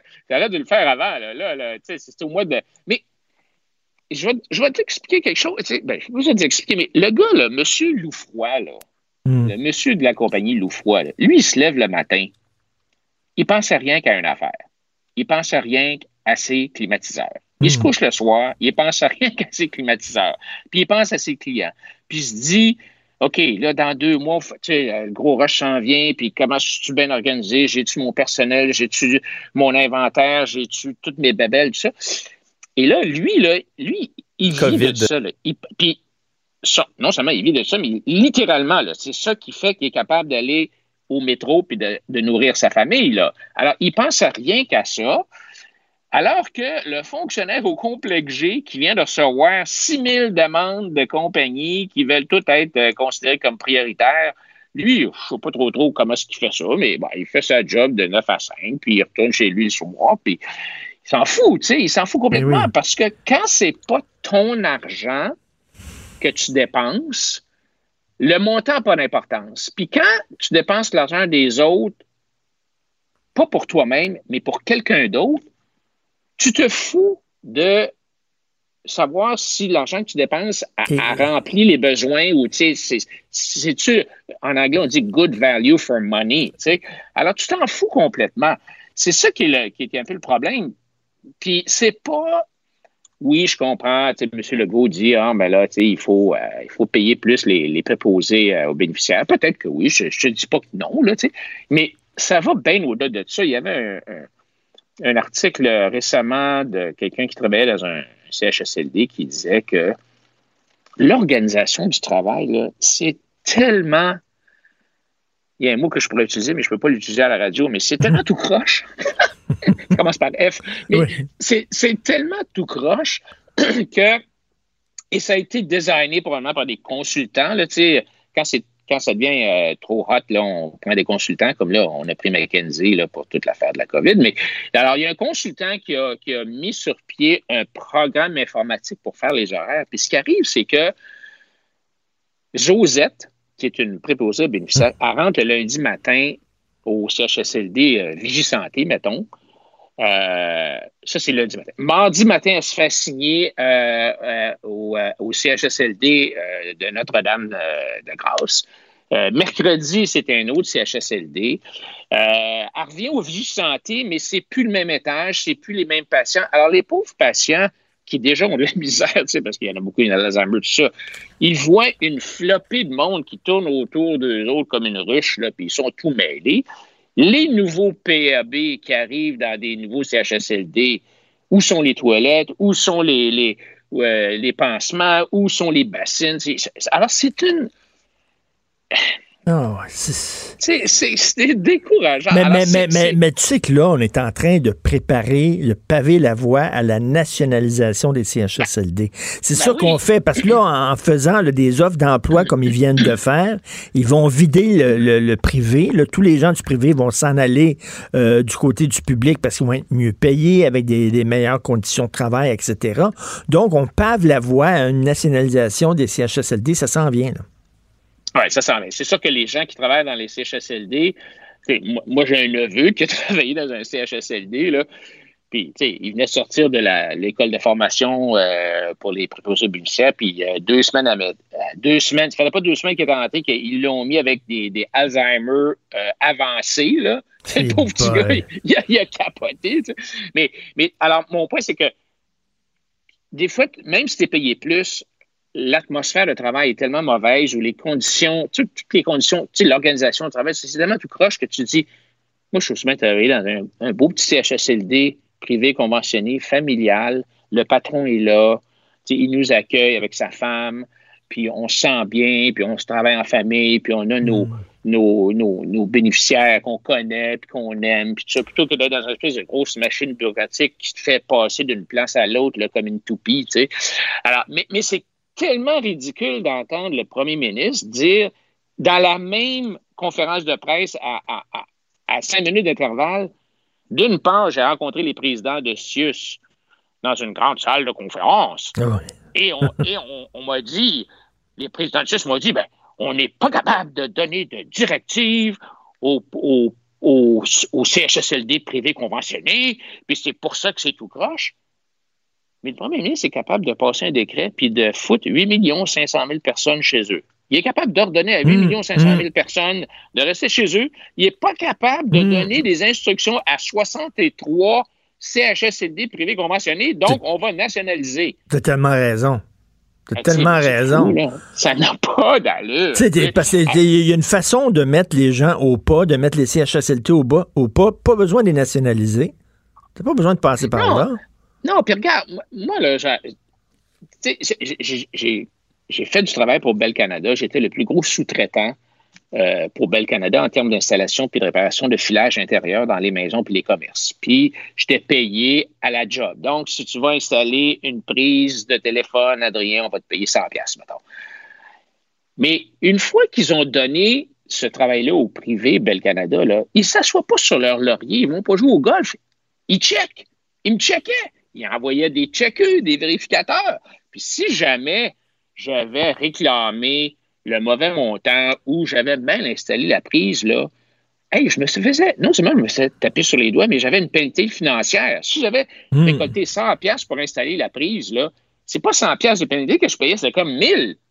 Tu sais, hey, je te dis que je disais à mes techs, euh, les gars, allez vite, mais faites une bonne job. tu sais. Alors, c'est, tu peux très bien prendre le privé, utiliser le privé pour rendre les services, parce que Ben oui, ben- est un- l'État est bon pour taxer. c'est- pas binaire, là. Tu sais, c'est pas là, dans le privé, c'est mauvais, puis au public, c'est bon. Il y a, eu, il y a, Non, eu- il y a- il y a des mauvais CHSLD qui sont publics, t'as des bons CHSLD qui sont privés Ça. conventionnés. Euh, tu sais, c'est- c'est c'est du cas par cas, là.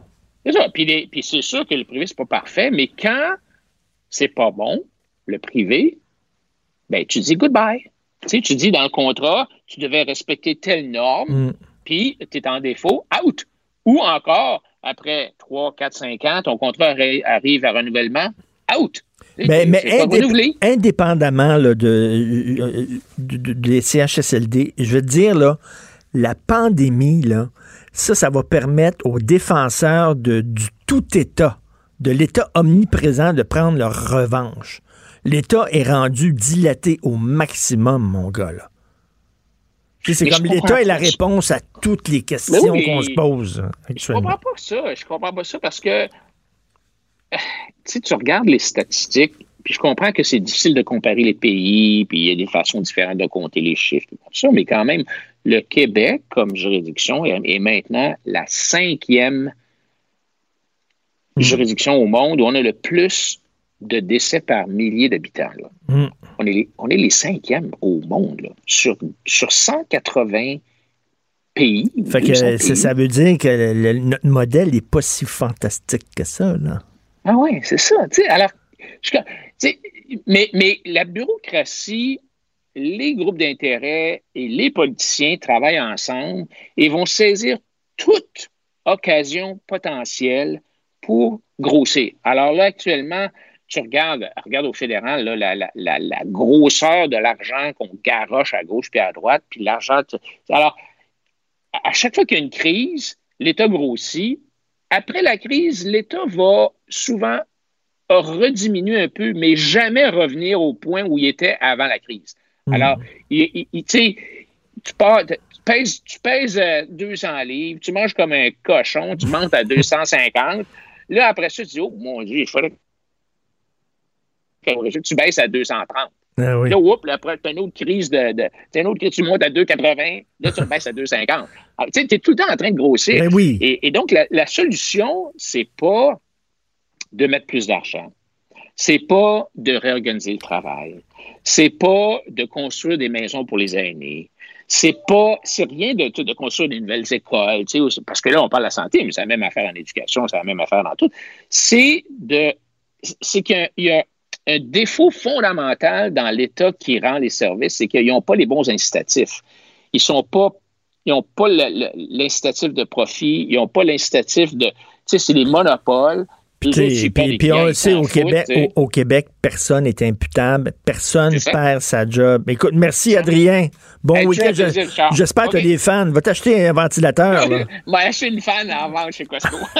merci Adrien Pouliot. Salut. Salut. Vive le Québec libre 16 premiers ministres en liste. 16 histoires différentes. Le tournoi des premiers ministres. Écoute, euh, Antoine Robitaille, avant de faire le tournoi des premiers ministres aujourd'hui, tu as écrit sur Georges Larac les propos qu'il a tenus euh, à mon antenne ici à l'émission euh, sur le vaccin. Et tu dis, est-ce qu'on devrait bouder ces gens-là, les ignorer, les anti-vaccins? Tu dis non parce que ça risquerait de les braquer et de les enfermer dans leur réseau. Ça leur donnerait le sentiment d'être des résistants, d'être détenteurs d'un savoir unique. C'est ça que tu penses? Oui, donc? ça. Il faut discuter avec ces gens-là. Oui, ben su- surtout quand tu sais, le, le- le- ton entrevue portait pas là-dessus. Tu voulais prendre de ces nouvelles après la COVID, puis finalement le sujet est arrivé sur euh, le tapis. Puis il a répondu avec euh, avec euh, ce qu'il croit. Mais justement, c'est une croyance. Et euh, tu lui as répondu, toi, en disant, Coudon, es-tu un profiteur? Parce que parce qu'évidemment, les gens qui refusent de se faire vacciner, mettons, contre la rougeole, contre, contre des, des maladies très infectieuses qui peuvent mettre en danger d'autres personnes si elles se mettent à se promener dans, la- à- à- dans, dans la population. On le voit actuellement avec la COVID. Ben là, c'est sûr que c'est plus un choix personnel. Ben non. C'est beau de dire un choix personnel. Ça, ça va dans l'air du temps. C'est, ça fait partie de nos arguments fondamentaux. Mais c'est un choix collectif. Je dis pas qu'il faut absolument obliger la vaccination. C'est, c'est peut-être ce qui manque dans, dans, dans mon papier. Là. Je suis pas en train de faire un plaidoyer pour la vaccination obligatoire par la loi. Mais en même temps, c'est pas un choix personnel. C'est un choix.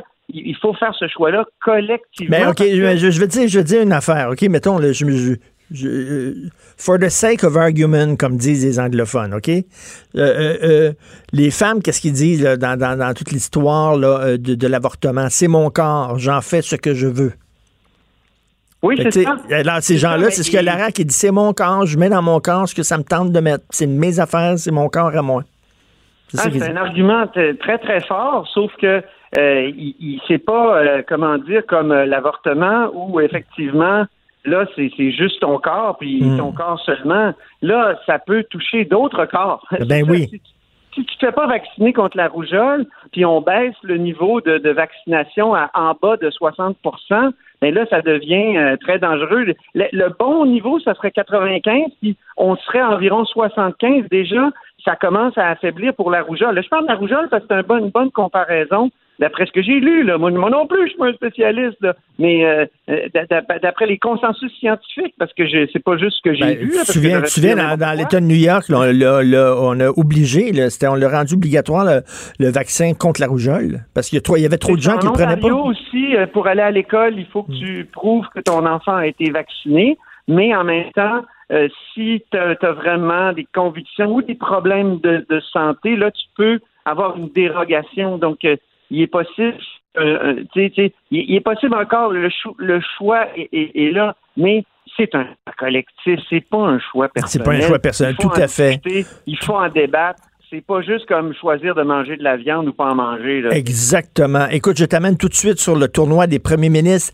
Daniel Johnson père, un des constructeurs du Québec, un des bâtisseurs du Québec moderne, avec Joseph Adélard Godbout.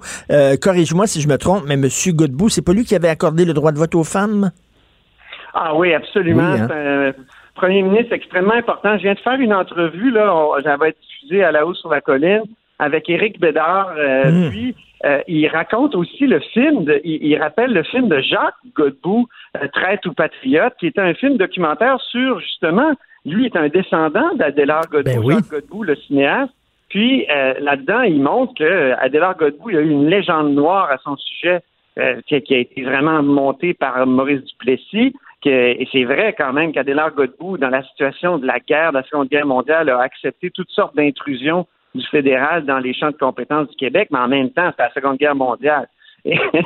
Donc euh, là, Adélard Godbout, on a redécouvert par la suite qu'il avait fait toutes sortes de choses très intéressantes, droit de vote aux femmes, comme tu dis, l'école obligatoire, enfin le Québec se donnait cette loi-là. Il y a toutes sortes de fruits qui étaient mûrs là, dans le, développement de l'État québécois qui euh, ont, ont- ont été faits sous Godbout, notamment la création d'Hydro-Québec. Je dis pas la nationalisation de toutes les compagnies, mais euh, c'est lui qui a créé la compagnie Hydro-Québec. Ah oui. euh, c'était un ancien professeur qui valorisait beaucoup l'éducation à Delors Godbout. Donc, c'est un personnage important. Il a battu Maurice Duplessis en 1939. Il Et- a perdu le, le pouvoir par après. Puis là, Duplessis a filé jusqu'à en- dans les années euh, Et, 60. et là, fa- face à lui, là, dans notre tournoi, Daniel Johnson père, c'est quoi son héritage? euh, Daniel Johnson, c'est un premier ministre qui n'a pas été là longtemps, deux ans, trois mois, dix jours, et, euh, et c'est le 20e premier ministre du Québec. Lui, il, il incarne une, une sorte d'ambivalence face à- au débat de cette époque-là, c'est-à-dire égalité ou indépendance. Alors là, on réclamait quelque chose comme un statut particulier au sein de la Fédération canadienne ou, disait-il, l'indépendance. La visite du général de Gaulle aussi, où Daniel Mm. Johnson a beaucoup profité de son Europe. Et, et évidemment, c'est un, un- un premier ministre qui a surpris en 66 en battant les libéraux de Jean Lesage. Ça a été euh, un- finalement, ça a été un court mandat pour lui. Il est décédé en fonction. Écoute, euh, je sais pas, moi, euh, je suis, euh, Ouais, je suis fasciné par, euh, mais moi, la Révolution tranquille, c'est un moment marquant de- de- du Québec. Bien sûr, c'est un des bâtisseurs du Québec moderne, mais la façon dont tu me parles, M. Godbout, c'est quand même là, des choses extrêmement concrètes. Le droit de vote pour les femmes, l'école obligatoire, la création d'Hydro-Québec, c'est des choses dont on vit encore avec ces acquis-là. Je pense que c'est quand même pas mal plus solide comme héritage que celui de Daniel Johnson Père. T'en penses quoi? Et tu sais, euh, euh, tu sais qui vote pour Adélard Godbout? Qui? Philippe Couillard. Philippe Couillard, au congrès de 2017, je l'avais noté, et c'était les 150 ans d'histoire du FLQ. Philippe Couillard passe en revue les chefs libéraux de l'histoire. Puis il arrive à Adélard Godbout puis il dit Je dois vous confesser que c'est mon préféré. Le droit de voter aux femmes, Hydro-Québec, engagement du Québec contre la barbarie nazie, parce qu'il accepte la conscription. Ben oui. Donc, euh, pour- aller se battre. Et donc, euh, Philippe Couillard donc participe à la réhabilitation de Godbout, s'identifie à lui aussi parce que face au fédéral, Philippe Couillard n'est pas le plus pugnace, disons. Donc, euh, il faut dire que Godbout, c'était la Seconde Guerre mondiale. Philippe Couillard, il aurait pu euh, réclamer plus, mais ça, c'est un autre débat. Mais Godbout, c'est quand même un personnage. Non, non, je bien voterais, je voterais, écoute, euh, t'es, t'es, t'es, t'es un bon vendeur. Je vais voter Godbout. Bon, ben ça va être intéressant. Ça va être un premier, un premier duel, euh, comment dire, très chaud, je pense. Oui, oui, tout à fait. Tout à fait. Puis tu sais, c'est bien aussi que dans, beaucoup, dans euh, nos, dans nos finalistes, qu'il y ait- qu'il y ait pas seulement des gens des années 50 et, et- et des années 60 et plus, là, mais qu'il y ait aussi Et je des vous gens. dis, là, à, à la haut sur la colline, j'ai une super entrevue que je viens de faire avec l'historien Éric Bédard. Puis là, je, vais, je m'en viens là, dans quelques minutes, je vais parler à Gisèle Galichan, qui est une ancienne correspondante euh, à la tribune de la presse. Elle, elle était là quand Daniel Johnson était premier ministre la dernière année.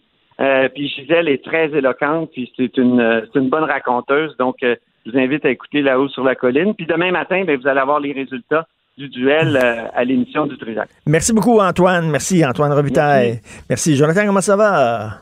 Ça va bien. As-tu des fans chez toi? As-tu des ventilateurs? Es-tu préparé pour la canicule, les chaleurs? Oui, oui, je- non, non, je suis chanceux, j'ai l'air climatisé, j'ai une piscine, fait que je, Hey. je- je ne suis pas à plaindre. Alors, tu vas nous parler de quoi?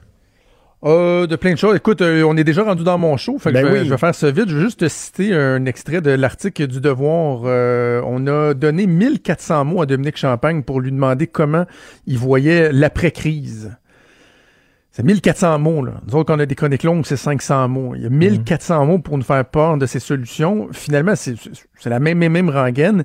Il propose une solution concrète. En 1400 mots, une solution. Et je vais quand même te lire ce paragraphe-là. Pour guider nos gouvernements, je propose la formation d'un Conseil national de la transition, une sorte de comité de salut public constitué de sages qui vont convenir au nom de l'intérêt public et de la suite du monde des grands choix d'investissement de la relance. Au risque de paraître fantaisiste, je propose que ce comité soit présidé par une personnalité publique reconnue. Imaginons Boucard Diouf, qui mettrait la sagesse de ses ancêtres, l'intelligence de la science, son, humanisme, blablabla, et son ineffable sens de l'humour au service du bien commun. Alors, Dominique Champagne pense qu'on devrait faire un genre de comité public présidé par Boucard Diouf pour prendre nos grands choix de société. Ah, hein? On est en business. je pense qu'on on vient, on vient de régler la... On vient de régler quelque chose. tu sais, le, le- le gros bouton de bureau en gros, là. That was easy. Voilà. Merci, Trop drôle. On va t'écouter, bien sûr. Merci beaucoup, Jonathan. On va t'écouter avec euh, Maude Boutet. Merci beaucoup à Maude. Merci à Hugo Veilleux, la recherche. Achille Moinet à la réalisation. On se reparle demain à 8 h. Passez une excellente journée.